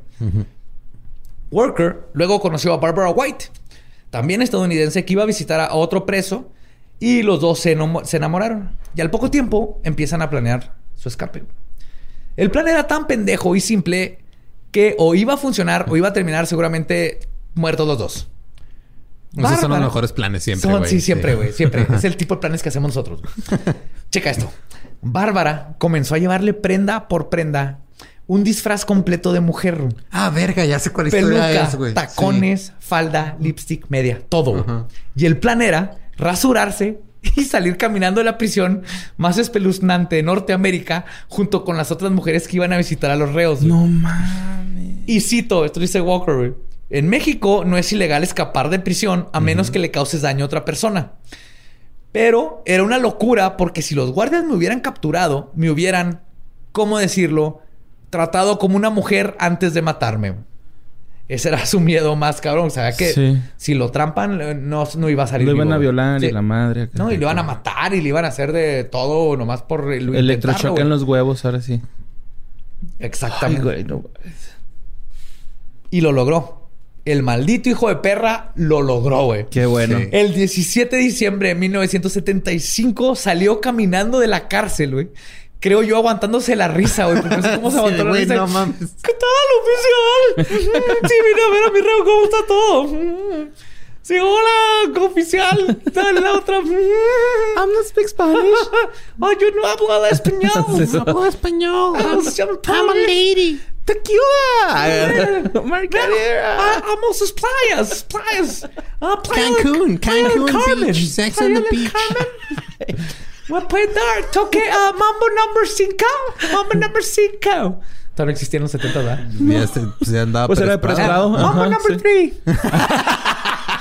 En los 70 era el 3. Mambo número 3. Número 3, por favor. Gracias, oficial. Con permiso. Y yo no sé cómo se cagó de la risa estar viendo que se la estaban creyendo, güey. Sí, sí, sí me sabía esa historia, pero no Sí. relacioné hasta que dijiste Pues lo de las pelucas. se vio con White en un punto donde lo estaba esperando, tomaron un taxi, luego un tren y eventualmente llegaron a la frontera de Tucson, Arizona, por donde cruzaron y es libre hasta el día de hoy, güey. Sí, es que sí. que es el Por expreso de la 800 gramos de coca, güey. Es que es una mamada. O es un chingo haya- de coca. ¿Eh? es un chingo de coca. Sí, pero... ¿Tres gramos? 800, gramos es casi un kilo, güey. Sí, casi eso es un kilo, güey. Sí, sí, pero que haya pasado por esto, Ajá. o sea, es de... Sí, mételo a la cárcel, pero... güey. Sí, o sea, sí se merece la cárcel, pero el trato que le están dando en esa cárcel en Claro. específico es inhumano independientemente de que el crimen sea Sí. válido. Sí, o sea, te, sea, te te- tocan ajá. cinco años, chido. Pero pues son cinco años donde tienes que tener más una cárcel que se supone que se hizo para rehabilitar a la gente. No, y él mismo sí lo rehabilitó este desmadre, güey. Él dijo, Pues sí. qué bueno que me pasó esto. Dijo, estuve de la verga. Pero qué bueno es porque si, si hubiera pasado, si me hubiera salido con la mía la primera vez, obviamente lo, lo hubiera vuelto a hacer y hacer hasta que hubiera terminado igual o peor, güey. Sí, entonces ya aprendió que ya no ponerse la coca en el, en el brazo enyesado. O sea, entonces se la mete al ano y ya todo bien. En condón, en bolsita, en globo. Perdón. Y fue justamente otra fuga la que finalmente causó el cierre de la prisión. Ay, güey. Cuando el narcotraficante de origen cubano y amante de la actriz Irma Serrano, yes sir, sí señores, Alberto Sicilia Falcón, alias el varón del delito. El varón del delito. Así Le decían, varone de güey. delite. Del varón del delito. Niñete. Pero es brasileño. ¿Cómo Ajá. se dice en brasileño? Tú sabes. El varón de el delito. sí, señor. El varón del delito. Recuerde usted para sufrir, hágase delito. no sé, güey. Qué verga, güey. Pues él se fugó gracias a un helicóptero que llegó al patio del penal, bajó una cuerda y se llevó al varón. No. Así de pelada, güey. Ah, qué cabrón. Sí, güey. No, güey. Lo mejor es que estás como ahora y... ¿Qué es eso, güey? Yo creo que están en los Hot Pockets, ¿no? Esos güeyes. sí, Y el güey así caminando en el centro. del en el centro nomás. Hola, y le baja una cuerda, güey. ¿Qué es esto? ¿Es una víbora del cielo? Voy a agarrar esta víbora del cielo. Oh, no, me llevó el helicóptero. Así Güey, eso, es- eso villano de James Bond, güey. Sí, güey, se llama el varón del crimen, güey. güey. Claro que es villano de James Bond, güey. Hasta luego, prisioneros. Gusto en tenerlos de mis amistades. Yo me voy en helicóptero. Arriba la selección de Brasil. Pues, Es que estuvo, güey, fue un escape bonito. Es el Ronaldinho de los escapes de prisión. Magia. Magia, güey. Oye, aquí en Juárez hubo uno, ¿no? De un güey que inauguró un estadio y llegó en helicóptero o algo así. Y también así, él bajó. Ah, no me acuerdo. Ni yo. Bueno. No se escapó en la cárcel. Pues No. acá, el varón fue capturado de nuevo unas semanas después de haber escapado, de que se escapó y regresó al penal, güey. A unas semanas de haber regresado, el 26 de abril de 1976, Se metió en un carro de ropa sucia más cabrón, güey. Se fugó de nuevo, ahora con Luis. Luis Antonio Zuccoli, Alfredo Hernández Rubí y José Egossi Bejies. Ahora, por un túnel de 40 metros de largo y 80 centímetros de diámetro. Esto fue pre-chapo cabrón, güey. mames. O Pre-chapo sea, más o menos de este... Sí, o sea, de- ahí sí apenas Ahora cabían como, los de, cuchara, como güey. los de Alcatraz. Ajá. Esto fue bien Alcatraz, güey. Eu cuchara tuneliño. Fuga. Fuguiña. Fuguiña. que cavaron desde el corredor de la cárcel hasta una casa localizada en San Antonio, Tomatlán. Estaba ahí, pues, a pinches este 40 metros de la cárcel. Esta fue la gota que derramó el vaso y el presidente Luis Echeverría instruyó al subsecretario de Gobernación, Sergio García Ramírez, para que finalmente cerra- cerrara Lecumberri de una vez por todas y la derrumbaran. O sea, lo que sería este Echeverría estaba hasta la verga Lecumberri. Sí. Sabía que era un desmadre, güey. Sí. Que tenía sus propias Es que también estaba- digo, ajá, traía otros pedos aparte, pero no sé si tenga que ver con ese pedo de... Porque Echeverría fue el que tuvo el pedo por la extraditación. Bueno, por... eh, en un episodio del Dolop, que es de la fuga de Piedras Negras, eh, en, en la frontera de Piedras Negras, unos güeyes vinieron de Dallas y eh, se sacaron a un preso gringo. Y este negoció Echeverría con el gobierno estadounidense de que estaban tratando mal a los prisioneros en México, a los estadounidenses, porque los mexicanos valen verga, pero, pero no sé si haya tenido que ver así que se hayan acumulado varias cosas y ha ¿Quién dicho, sabe? ¿sabes no, qué? y aparte era un dolor de pedo". cabeza, güey, porque él sabía, eh, eran esas, esto va en contra de todos los derechos humanos, era un desmadre, pero son de esas cosas tan, tan asquerosamente ya, este, incrustadas en el, en la política mexicana, que es un pedo sac- eh, quitarse tu morro. ¿Como la misoginia? Como la Sí, misoginia, como la policía, como, Como la el- política ajá. en sí, güey. O sea, ve, ve cómo estamos Güey. eh, los con senadores y diputados, con, con cosas donde el putero de lana que se les tiene que dar y no hacen nada. Es un cánceres que es difícil extirpar. Oye, güey, no estoy justificando el trato que le den aquí en México, pero he visto una serie en Netflix que se llama Las peores prisiones del mundo, algo así. Eh, y haz de cuenta que el güey va a una en India y en India... O sea, si un güey se... Haz de cuenta que, por ejemplo, si ahorita aquí en México un güey le da COVID, güey... Lo aíslan de, de todo el penal y luego a los güeyes que están portando culero van y lo meten con él, güey. Y, y- ajá, sí, güey. O sea, hay gente así muy, muy enferma así de neumonía o cosas así bien... ¿En la India hacen eso? en- algo así. No me acuerdo bien dónde- en cuál prisión, güey. Pero los, a los prisioneros los meten así todos, güey, en una área donde están todos enfermos. No, y sé para que están enfermando, güey. En todo el mundo, güey. O sea, Sí, Sí, hay un problema. ahorita hay un problema horrible con las prisiones privadas y cómo básicamente son fábricas de esclavos, güey. sí. El punto no es que una es peor que la otra, es que todas están mal. Sí están de la Eso es verga, algo bonito que tenemos que aprender. Puede, puede muchas cosas estar mal al mismo tiempo. Ujú. Sí. No se trata Ajá. de esta, pero podría estar más culero o No, no, no, no, no. antes estaba peor. No, no, no, es eso está culero, esto también podemos Eso apuntar también. a todo lo que está culero y no decir qué es lo que sí queremos, que esté no culero Ajá. y, y tratar de llegar a lo no culero. En fin. Por eso, ¡ánimo! es el. Ya encontré Sí, cuál era el güey ánimo. que te decía hace rato. Ese Era el pelón sobera, no es al burro. Así El era. pelón sobera. Y si suena Ya. al burro Sí, bien suena, cabrón. ajá. Sí, era... El güey estuvo en, en Lecumberri. El pelón sobaras. Sí, pero me, yo me quedé con la idea de que le quitaba el cuero cabelludo, pero no, él estaba pelón. Él está pelón. Pues después de esto, Echeverría luego se reunió con un grupo de especialistas quienes lo convencieron de que no destruyera a el Palacio de Lecumberri. Y cito de parte de Echeverría: Detesto Lecumberri. Pero si ustedes que saben dicen que hay, un que, hay que conservarlo, conservémoslo. El Palacio Negro de Lecumberri fue cerrado oficialmente el 26 de agosto de 1976 y fue remodelado y convertido en el Archivo General y Público de la Nación. Fue algo bueno, fue que, bueno, si es algo... To- Toma, yo vomita aquí, güey, después de haber citado a Echeverría, güey. Gracias, Borges.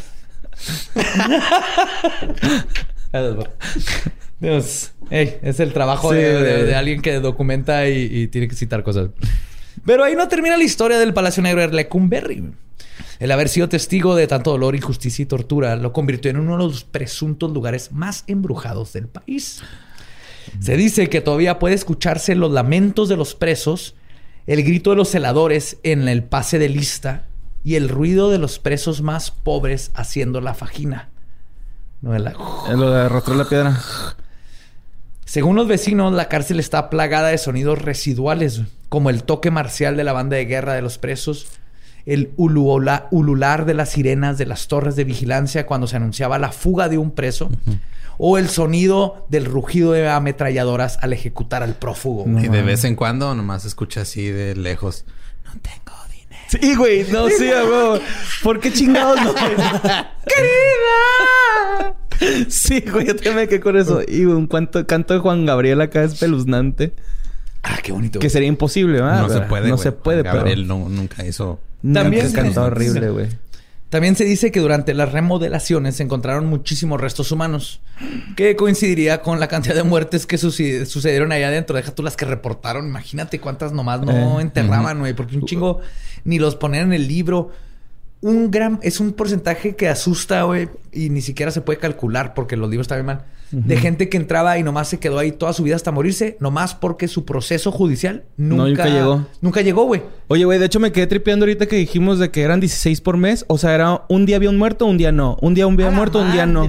Prácticamente, güey. Sí. Era un día sí, un día no. Un y día un sí, chingo de gente que estaba ahí era así de que te agarraban por cualquier pendejada. Entrabas ahí y a veces ya no salías porque no tenías dinero para un abogado, güey. Entonces era ahí te quedas para siempre. Ujú. Pero ah, todavía pasa eso, ¿verdad? La reforma del sistema judicial, me- mira, se reformó el sistema judicial, no sé cómo esté ahorita. Sí, los uniformes ya están más azul, creo. Ya son Es lo que reformaron. kaki, Ya son kaki. Pero ya, creo que ya se arregló todo, güey. Sí, ¿verdad? Sí, este, hubo un par de tweets y se arregló todo ah, el bien. pedo. Los tweets. Twitter for the win. Sí. Twitter for the win. Pero una de las leyendas más famosas de la penitenciaría es el encuentro de un intendente de nombre Juan, quien tuvo un encuentro con una, con una aparición de cuerpo completo en De la Virgen. Ah, no, ese otro Juan. 1975. Perdón. Sí. Mientras limpiaba el En archivo... el 75, perdón, es que te, te interrumpí cuando estás haciendo la 75. O sea, justo después de que nos cerraron. Sí. Él estaba limpiando el ahora Archivo General de la Nación. Cuando terminó, se disponía a guardar sus utensilios de limpieza en una pequeña bodega al final de un largo pasillo.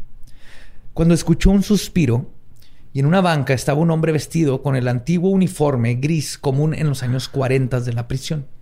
Esto no lo notó al principio, obviamente. Juan le preguntó, ¿quién es usted? ¿Cómo entró aquí? A lo que el hombre le contestó, otra vez no vino, ¿verdad? Juan le preguntó a quién se refería y el hombre le dijo, Amelia, mi esposa.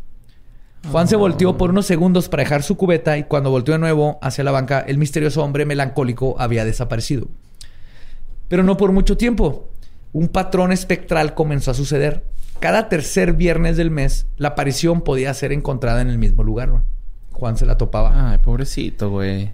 El intendente decidió indagar sobre la extraña aparición, teniendo el nombre de Ah, del de la esposa, de del preso. Ajá. Y encontró dentro de los archivos que... Qué chingón, qué, qué práctico que estaba en el Archivo Nacional. Sí, Eh, me pregunto todo- dónde estarán los archivos. Ajá. Qué verga, ¿no? Y está bien vergas eso. Pues, ah, oh, oh. fíjate, Aquí tengo todo lo que necesito, güey. Y eh, se enteró que en los archivos venía el nombre de Jacinto, alias El Venado. Le decían El Venado por... Por cuernudo. por- porque le pusieron los cuernos. Ay, pinche Amelia, él se güey. Había- inspiraron sí. para la canción famosa de... ¡Venado! El venado, que tú me pones esos cuernos y me aparezco en la cárcel. Uh, ¿no? Sí, güey, es que está bien verga, sí. ¡Espectro! El punto es que. Este. Lo que descubrió es que el venado había sido traicionado por su esposa y el amante de ella. Quienes lo, quien lo cul- quienes lo culparon por un robo y asesinato que él no cometió. Ay, qué güey, culero. no. Y está bien culero, güey. Porque en el archivo de Jacinto decía que trabajaba para una señora de dinero haciendo reparaciones y tenía las llaves del lugar. Un día la esposa y el amante entraron a robar con las llaves de Jacinto. Algo pasó mal o Y no, pues sé- no se obviamente sabe le si es la echaron la intención. barra El punto es que asesinaron a la señora y para implicaron a Jacinto. güey. ¿Quién? Esto es lo más triste de todo, güey. No peleó los cargos por no meter en problemas a su esposa, güey. Ay, Jacinto. Espérate, y se suicidó a los dos meses de estar preso, güey. Colgándose del segundo piso del pabellón, del pabellón cuarto, que colinda con el pasillo donde es visto y donde fue la primera aparición de residual, güey. Y los días de las apariciones del espectro coinciden con el viernes de visita, cada tercer viernes del mes. Y aparentemente el fantasma de Jacinto sigue esperando que su esposa lo visite. Qué triste. Y con esa triste historia fantasmal concluimos la historia del palacio. Vete a la verga, yo. Me pusiste triste, güey. Jacinto a la verga, güey. Tienes ojos llorosos, güey, no sé. sí, güey. Güey, pues ando sensible, güey. No, güey, está bien triste, güey. Lo traicionaron y todo, güey. Pero Ahí sigue el, el, el fantasma Es una de historia Juanga de a huevo que amor, güey. regresa. Sí. No Seguro Juanga. esposa, güey. seguro Juanga escribió algo pensando en Jacinto, güey. Estoy casi seguro. Se llama Jacinto. que te pusieron los cuernos, mi amor. Y un cuatrote, güey, le pusieron al Dime pobre. cómo tú, dime cómo tú, dime cómo tú te vas a parecer. Pero imagínate que se pareciera como venado, güey. Así. Como el papá de Harry Potter, güey. Soy un venado. Sería chingón. Ese es tu Lecumberri, ¿cómo se llama? Espectro Lecumberri. Ajá, Espectro Lecumberri. Espectro Patronus. Jacinto. Sí, así que ahí está, eso es lo, lo más que pude este, meter ahí de lo interesante de Lecumberri. Está interesantísimo lo que. Abarrotaste de información así como abarrotaron de presos Lecumberri. Sí, exactamente. Metí en una hora la cantidad de información que ellos metían en una celda de 3x2. güey. Ah, pues, este, qué culero. Pobre Jacinto, güey. Sí, güey. Lo más triste de todo esto es Jacinto, güey. Y lo más chingón es este güey, el brasileiro, güey. Sí, güey. Filho de puta. es lo único que sé decir en portugués. sí. Pues bueno, recuerden que nos pueden seguir en todos lados como arroba leyendas podcast. A mí me pueden seguir como arroba ningún Eduardo. A mí me encuentra con Mario López Capi. Y yo soy arroba elbadiablo en todas las redes. Eh, sin nada más que decir, nuestro podcast ha terminado. Podemos irnos a pistear. Esto fue Palabra de Belzebub. Siento que Choronzón me está juzgando, güey. Querida, que no ves que estoy sufriendo.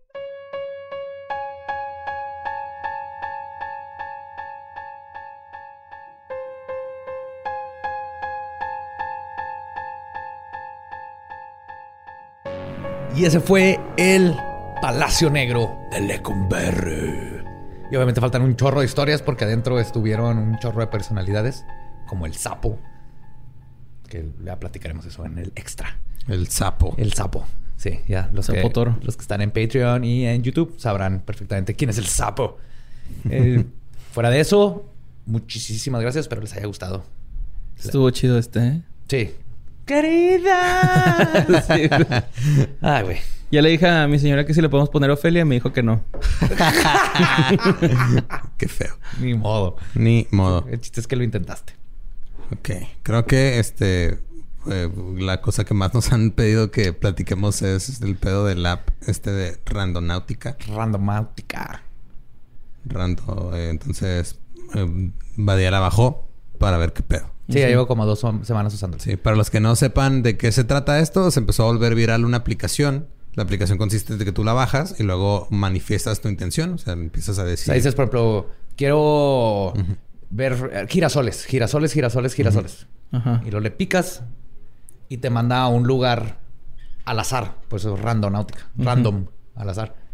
Y hay, por ejemplo, en teoría, lo llegas y vas a encontrar girasoles. ¿Sí? Ese es- así es como, Así es como funciona. funciona Se- en ajá. práctica. Se empezó a volver este viral porque empezaron a pasar cosas como que unas, unos güeyes encontraron un cuerpo en una maleta. No Sí, mames. salió unas noticias y todo. O sea, esto Sí. es... Lo grabaron en vivo cuando fueron... Había una maleta, la abrieron, hay un cuerpo, salió unas noticias, llegó la policía y lo encontraron. O sea, esto pasó a huevo. Pero ¿cuál es la probabilidad, güey? Que los Sí, De que ha habido- sepa. Ha habido este coincidencias ahí medio... un- unas coincidencias chidas y unas medio creepies. Este, ya los, lo, han, lo han estado compartiendo, pero como siempre sucede con el internet, ya se fue a la verga en un pánico así de no bajen esta aplicación, te vas a encontrar al diablo. Ajá. Que van a saber ustedes de aplicaciones diabólicas si nunca le preguntaron a Pedro, güey, algo. Pedro responde, güey. Ay, güey, a mí se me da miedo esa madre. No me acordaba, güey. Este era un truco bien simple. Sí, sí, pero. Pero estaba chido. Pero estaba chida, Sí, güey. sí, yo, sí. yo caí feo, así. Y sí, o sea, de repente, por ejemplo, en, en BuzzFeed está una lista que estaba, que me pasó Badía y son cosas, o sea, relax, no sé si, ah, sí, pensé en muerte y me llevó a matar a alguien, no, o sea, no, fue de, güey, pensé en Hubo una chava el color que- rojo y, y el güey le mandó una, una ubicación donde está así en medio de la nada un sillón rojo, por ejemplo. o sea, ok. Ajá. Eso está mamón, Sí, ¿eh? sí hubo una chava que llegó y había un tipo que le acaba de disparar a una, una chava o al revés y luego le disparó a su amigo y está ella grabando. Entonces a ella le pasó algo culero, pero porque no pensó en algo bonito. Ajá. Sí, y los otros que dicen así, ah, yo pensé en este, en, en flores y me mandó y me, y me topé las, la flor de, favorita de mi hermana que falleció. Y, o sea, cosas como bien específicas. Ajá. Está la del güey que este, dijo que quería ver un perro y se encontró un perro callejero y lo adoptó. Hermoso, güey. Así Ah. como un labrador mix negro. Ajá. Sí, está bien bonito. Otro de que dijo... ¿Son eh, sigilos entonces esas Sí. madres? Ahorita hablamos más o menos qué puede ser. Eh, uno que preguntó este de encontrarse con cualquier cosa que tuviera que ver con su amigo que se había quitado la vida dos años antes y vio un, un cuervo y el cuervo tiró una una este, se le cayó una pluma al cuervo y dice que su amiga había dicho que si ella que su spirit animal e- era el cuervo entonces estás así de ¿qué, qué pedo aquí güey? Ay, cabrón. Hay unos que sí, como que están más rebuscado, como Ajá. un güey que dijo, no, yo quería este eh, buscar, eh, como que me guiara en mi búsqueda de trabajo y me mandó una, a una laguna y vi una tortuga. Y dice, ok, pues Yo por ti, Mari. sí, y él lo, y, y él lo interpretó como, ah, ok, entonces hay que ir despacio y con calma. Ok, pues si te funciona chido, güey. Porque en realidad lo que, Sí. o sea, como, como te- se presenta la aplicación es, es para que vayas y como que tengas una experiencia que te este, amplíe un poquito la mente o que te despeje, pero basado en el intent, o sea, en la, En intención. pides. Y de hecho, sí, es un ejercicio mágico, literal. En el app, en la página, dice que, que es todo esto de entrelazamiento cuántico y quién sé qué. A mí ahí sí, creo que la gente usa la palabra cuántico muy... Nomás porque sí. Ajá. No más porque sí, pero sí es interesante fuera de, de si, es- si se usan computadoras cuánticas y todo eso que lo dudo. El, el chiste es eso, te da una experiencia al azar que vas y puedes encontrar algo que te cambie. Es un ejercicio mágico de magia caos lo que está haciendo este app y luego pasan cosas interesantes. Eh, uno, güey, que puso este. Su intención la puso como un final y lo mandó a una, este, una tumba vacía, ¿What? recién excavada. No mames. Es que hay muchos que están demasiado coincidencia, güey. Como, como es la magia, ¿no? Ajá. Y este, Badial abajo y salió a. ¿Cómo, cómo fue lo primero que dijiste? Ah, sí, la primera vez que lo usé, este, puse así un símbolo y yo dije, este, este, Satán, Satán, Satán, Satán. Mi intención era Satán, así de ver a Satán, porque aparte se me hace algo bien específico. No es como que pueda interpretarlo. Y entonces ya voy, este, y aparte salió bien cerquitas de la casa. Sí. Y luego fui y por ahí andaba y luego de repente vi un, un, este graffiti. Justo en donde me dijo, había un graffiti que eh, si lo forzaba lo, le podía, tenía como dos S. Ahí tengo la foto, ¿no? Ajá. Lo tengo. S, no S de popo. Sí, pero lo, lo podría interpretar como satánico. Que te hubiera mandado al consulado, güey. Pero te cuenta que dije, bueno, voy a tomarlo como... Pero hasta yo mismo decía... Pero cuando voy de regreso me topo un fan que va caminando por la banqueta y me, to- me toma una foto. Y terminando de tomar la foto me dice, Hell Satan. Y yo, Hell Satan. Pero no, los dos así que Hell Satan. Y hasta que llegué a la camisa dije, ¡ah, no mames! Con la probabilidad, güey, que iba buscando a Satán y me topo un fan. Y pasa te todo dice esto. Hell Satan. Sí, y luego después de ese duré como dos días que no funciona. Hay veces que nomás te dice que no se pudo encontrar una, Ajá. una variable cuántica y no te da resultados. Y fueron como dos días que no me salía, no me salía. Eh, el- ayer o antier lo volví a hacer, me salió un lugar. Siempre estoy haciendo el mismo de Satan para mantener la, la, var- la variable que no cambie. Porque si lo sigo encontrando es más probable de que algo está pasando, ¿no? La segunda vez no, no encontré nada. Sí me mandó un lugar, pero se- pues me bajé y no vi nada. Y la tercera, este, le puse otra vez. De hecho, lo acabo de hacer hace rato. Y el- me sale, me salió una dirección aquí, de hecho, cerca del set. Y lo curioso es que no se ve nada, pero hay un, hay un este graffiti que dice Toas. Ok. Ajá. Es lo único que vi así, este... Relacionado, así. No, pues dije, Toas, pues voy a ver. Lo curioso es que lo googleo. Toas. Y Google me quiere cambiar todo a Toad. Le Ujú. puse Toas, Demons, coma, demonio, coma, aceite, y me habla. Me lo quiere cambiar todo a Toad. Menos ahí entre el, search me sale Baal. Baal. Ajá. Y Baal y Baal, que es un demonio de la Goetia. Pero me meto al artículo y le pongo buscar Toas y no aparece dentro del artículo. No sé por qué Google me lo está poniendo como resultado dentro de mi search de Toas. Mira, yo, Ajá. yo lo que yo lo que siento es que este esa madre nomás está usando toda la información recaudada de ti en internet. y te la... Ajá, y así de, y de todos al mismo tiempo. Y le está usando, este, como, o sea, como que hicieron un compendio. Digo, eso es como yo pienso o como quiero creer que tal vez funciona. Pero, por ejemplo, ¿cómo ibas a ver de ese, de ese graffiti? Es que, por ejemplo, o sea, eh, específicamente... eh, Para empezar, ¿cómo sabe que estoy pensando en demonio? Porque le estás diciendo... No, lo pienso. Hice, hice como un sigilo y lo estaba pensando. No lo dije en voz alta. Ah, ok. Ajá. Y luego, ¿cómo sabía que iba a llegar un fan en- Ujú. en- a ese punto? O sea, entiendo lo que te, yo también lo que pensaba es, ah, tal vez tiene como que puntos donde la gente ha marcado en Google Maps. Sí, o sea, por Que hay ejemplo, cosas o- es que ni extrañas. siquiera tienes que marcarlo en Google Maps. O sea, si, si tienes... O sea, cuando tomas una foto, muchos celulares guardan la ubicación de la foto y esa ubicación Ajá. se queda guardada en tu location history. Tu location history no está privado a menos de que tú lo pongas privado. Todo ese tipo de cosas. Entonces, por ejemplo, si alguien toma una foto, ya como está la inteligencia artificial de las fotos Sí, de detecta Google algo rojo. y detecta algo rojo y luego ya se va a, el- a la base de datos este Yo- mundial y luego ya dice, ah, mira, ¿quieres algo rojo aquí cerca? Pues resulta que un güey hace tres años vio este pedo rojo ahí y manda ¿Puede ser una combinación de ambas cosas? Ajá. Porque eso sí, yo también pensé en algo parecido, pero por ejemplo lo del cuervo y la pluma, lo del el fan. Eso está de- muy específico, Lo ¿no? de este, este graffiti que nomás, por alguna razón Google me, me sacó ahí a Baal Ujú. Sin tener, porque este, los que se encontraron la maleta, o sea, la maleta estaba ahí ese día, no es como que había Sí, una man. foto de la maleta de antes. Entonces sí hay muchas que están, ah, yo vi uno de un video de un vato que lo usa y el escéptico, no, igual para probar y le sale un lugar, estaba pensando death, muerte, muerte, muerte. Y le da un lugar donde de repente llegan ambulancias y bomberas. Y luego se trata de ir y en justo en medio del punto que le había marcado, en dos casas al mismo tiempo llegan ambulancias y patrullas, güey. Entonces, ¿cómo calculas eso en computadora de que va a haber una emergencia y van a llegar patrullas, ambulancias y... Entonces, a mí, yo... ah, No sé, yo lo que... Por, por lo curioso y esas coincidencias que hay varias, porque hay millones, ¿verdad? Estoy seguro que a la mayoría de la gente no le pasa. Ajá. Pero a mí me pasaron dos. Entonces, sí creo que tiene que ver, como tú dijiste, magia, caos, la intención. Nomás te está dando un, un momento abierto al, al azar. A mí se me que no se escoge algo al azar dentro de, de lo que estás. No creo que sea cuántico.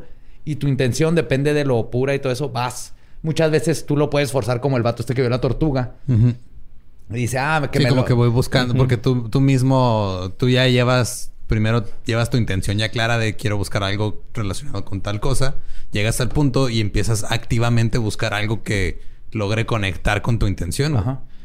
Pero al mismo tiempo, esto es bueno de todas maneras, ¿sí me entiendes? Ajá. O sea, es estos ejercicios mágicos de los que platicamos en la magia caos, de tener un pensamiento mágico, de salirte de tu día a día, hacer cosas que no harías, encontrar un significado en cualquier cosa.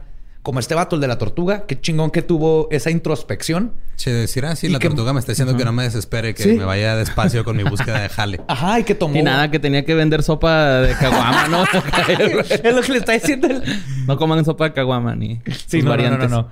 Este, pero para él, por ejemplo, es una introspe- introspección que le cambió ese momento de la vida. Y para él es un momento significativo. Entonces, este, le quieras poner nombre mágico, le quieras poner cuántico, le quieras hacer lo que sea, lo está sacando de este túnel de realidad por ese momento y mucha gente le está pasando eso. Y el significado que tú le des es el que tiene. O sea, mucha gente podrá decir, ay, güey, pues era un pinche cuervo y él le... Fue un cuervo que era el de la amiga que se quitó la vida y para, para él o ella ese momento fue especial y tuvo un momento especial. Y si tú lo crees, eso es lo chido de lo que está haciendo este app. Entonces, fuera de explicarlo, este, si hace algo de a de veras o no, lo que sí está haciendo es eso, Ok. en mi opinión. Es un Pokémon Go de magia caos. Es un Pokémon, sí, güey. Ahí está. Gracias. Y aprendimos que el- los demonios también son grafiteros, ¿no? O sea, andan tagueando ahí su nombre Lo que sigo sin satánico. entender, luego lo busco, voy a buscar más, pero no sé por qué. O sea, digo que a huevo me quería corregir a Demon Toad de Sapo. Porque es Toas. Toad, Demon Toad. Y como el tercero, Baal, de la nada. Y yo, Baal. Y le piqué y lo puse en Wikipedia. Que el search no, no viene dentro de la página de Baal la palabra Taos. Pero por alguna razón Google me lo puso ahí en mi búsqueda. Sí, nomás aclarar que no necesariamente es siempre que la uses Ah, vas a llegar a encontrar algo creepy. Algo, no, güey. O sea, es pueden ser cosas positivas o pueden ser nada más salir. Te mandó a caminar a un lugar que nunca has visto y te despejaste, güey. O sea, no es... Sí. No Sí, está sí, sí. hecha... O sea, no, no es una conspiración. No es un güey que está matando gente, la está aventando ahí a Ajá. un lugar para que vaya No es un portal al infierno, no, estás, no, no, no. estás tratando con demonios, nada de eso en lo absoluto. Hay que Porque buscar- van a empezar los hilos. No, ya empezaron, güey. Ya empezaron los hilos de... No, No la usen este app Ah, porque va- te vas a encontrar con... Satanás. Ajá, sí, ese ¿Tú güey, qué no, le no. pondrías, Te va ¿Qué a meter un finger. Ahorita en este momento creo que buscaría un lonche. Sándwich. Tú puedes pagar cosas así. Sí, hay mucha gente que le pone, por ejemplo, yo vi muchos bien padres que ponían nomás este happiness. Y los llevaba a lugares. ¡Oh, la verga! ¿Qué pedo con el poltergeist? Se cayó la A.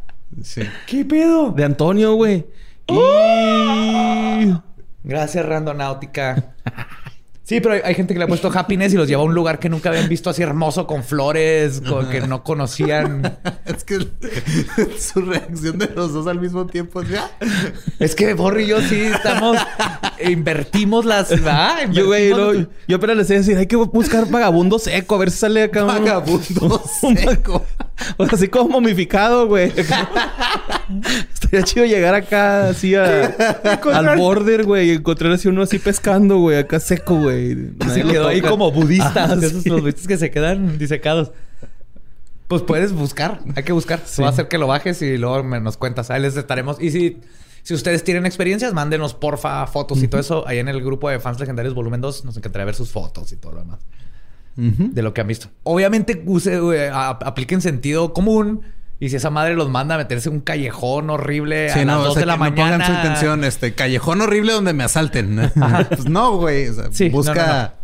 Algo O- o, sencillo, por como lo que ejemplo- dijo, oye, pues que pensé en flores y me topé con las flores fotos de mi Sí, hermana. felicidad, Este, armonía. Y va a ser que donde te vaya y busca eso que mentalizaste y toma ese momento de introspección. Y si te toca un momento bien raro como yo, que coincidió exactamente lo que estaba pidiendo, o sea, piensa en esa magia, caos y la, el poder de la coincidencia. Lo, como, lo, como- lo único que importa aquí es que está ayudando a la gente. Ahí dice que te ayuda a salirte del Matrix. Órale. Ajá. Hubo, viste, el- ah, pues tú nos pusiste el video, ¿no? De el- la chava que estaba viendo en su cámara de, de reversa del carro y que la- el güey que estaba atrás del carro no se veía en la cámara. No salía. Y que es la- supuestamente habían, este, su intención había sido encontrar un error en la Matrix o algo así. Ajá. Literal, güey. O sea, voltean para atrás y, Y, está un señor tipo caminando con su perro, güey, así nomás paseando el perro. Y en la cámara no se ve. Pero se ve la banqueta en la que va. O sea, Y- como que la lo- cámara no lo registraba. Buen rato, güey. No se ve, clarito, no está. Hasta luego hizo otro video para comprar porque la gente dijo, es que la cámara enfrente. Y ella así que, "Mor, ni- no tiene cámara enfrente mi carro. Aquí está la cámara, está bien raro. No mames. Y está divertido. Esto es para divertirte, para... empe- Son ejercicios de magia caos. Pokémon Go de magia caos. Ajá. Úsenla con sentido común, con cuidado. Sí, no con así Obviamente de... si te ah, manda en medio de la nada y así. Mi intención es apuñalamiento. Vamos a ver qué pasa. Sí, Pues no, no, no. no. Y también, aunque tu intención digas, quiero ver tortugas y te va a mandar así a un precipicio, pues no vayas al precipicio. Como los que jugaban Pokémon Go y luego Ajá. valían verga porque los mandaban en medio del freeway a agarrar un Squirtle. no manches. Que también, eh, digo, también ha habido gente que, que ha encontrado cuerpos jugando Pokémon Go. Entonces, sí, que eso Ah, no, sí. es, no es exclusivo de esta app. No, no, no. En Pokémon Pues porque andan en todos lados y ups, se metían en lugares donde no se metían antes. Yo, yo me acuerdo mucho de unos videos que eran así de doblaje, güey, de los Caballeros del Zodíaco. Y el batillo en su canal tenía un video, creo que eran de Chihuahua, güey, no estoy seguro. Pero el güey tenía un video donde decía, encontramos un cuerpo y me lo aventé. Y se encontraban así un, como un albañil, güey, tiradillo acá, así, ¿What? valiendo verga, güey. Bueno, se ha muerto el güey. Y ¿Lo subieron- sacaron en video? Sí, güey. Pero pues no era tan famoso el canal, o sea, era... Y eran otros tiempos, Ajá, sí. Porque es Sí, lo sí, Logan sí. Paul. Era de, era de cuando estaba de moda esto el de Trino, güey, de viaje al fondo del mar y Ya. Todos esos. Entonces, Ajá. había esos de, de Caballeros del Zodíaco, los vi. Y cuando metí el canal del batillo tenía ese, güey. Me saqué de donde dije, ay, cabrón, qué pedo. Pues salía así hasta, hasta como negrillo, güey, de que ya tenía un buen rato ahí en el sol. Asumo que lo reportaron, ¿no? Sí, sí, sí, los vatos. le- primero lo pican. Que todos haríamos eso, la neta, ¿no? Así bueno, que, se llama. Stand By Me, es lo que nos enseñó Stand By Me. Sí, es, siempre picas al, al cadáver con un, Para ver si está una vivo. rama Ajá. y luego ya. Sí, pero pues eh, en resumen, el app no sabemos cómo funciona exactamente. No sabemos qué tanto es cierto lo de lo cuántico o lo así, pero sí sabemos que te va a mandar a un lugar al azar y tú con tu intención vas a ir a buscar eso que te mandó a hacer y eso es todo. Ujú. Y sí tengan cuidado, güey. Sí, sí, con Sí. cuidado, pero no, no le tengan miedo, ¿no? No, tiene nada. Es como si le marcaras un teléfono y te dijeran eh, una dirección al, al azar. Nomás que está, pues no sabemos cómo saca esa, esas cosas al azar. Y están pasando cosas muy interesantes, entonces está padre ser parte del experimento. Y no busquen a sus exes con esa. Güey, hay uno que puso esto, puso, este, mi intención era, este, una señal de cómo lidiar con una ex que regresó a mi vida y se encontró con un señalamiento de calle de no des vuelta atrás. ¡No te pases! Neta. ¿Ves? Qué chido. No, pues ¿Ves? entonces ti va eso. eh. ser- Ya sí necesitan una cachetada del destino del internet. Ajá, pues o sea, ya está, cuando el- ¿no? y ya nomás tú decides si haces caso o no, pero ya te están diciendo las señales y cualquiera te puede decir, pues qué coincidencia hay varias de esas señales, pero no importa, en ese momento es significante para ti porque pediste que el universo te diera algo y te lo dio. Entonces, si tú lo crees, es verdad, tienes una introspección, cambias tu vida y le das. Sí. Entonces, son ejercicios mágicos. Prometheus Rising salen, eh, todos los magos caos lo hacemos. Ese pensamiento mágico. Así que disfrútenla, pásenselo chido, con sentido común. Y no le Sí. tengan miedo. Y nos vemos y escuchamos la próxima semana. Rundown out. Tica. Hey, ¿qué tal? Soy Lolo de Leyendas Legendarias y les quiero dejar un pequeño adelanto de nuestro nuevo podcast. Estás escuchando El Dollop, parte de All Things Comedy Network. Este es un podcast de historia americana en el que cada semana yo, Eduardo Espinosa, le contaré un suceso histórico americano a mi amigo José Antonio Badía, que no tiene idea de qué se va a Ok, lo bueno es que el tema. No, lo bueno es que nada más te trabas cuando lees, ¿verdad? Sí, O sí, sí. No, no cuando voy a decir una línea que he dicho ya como cuatro o cinco veces.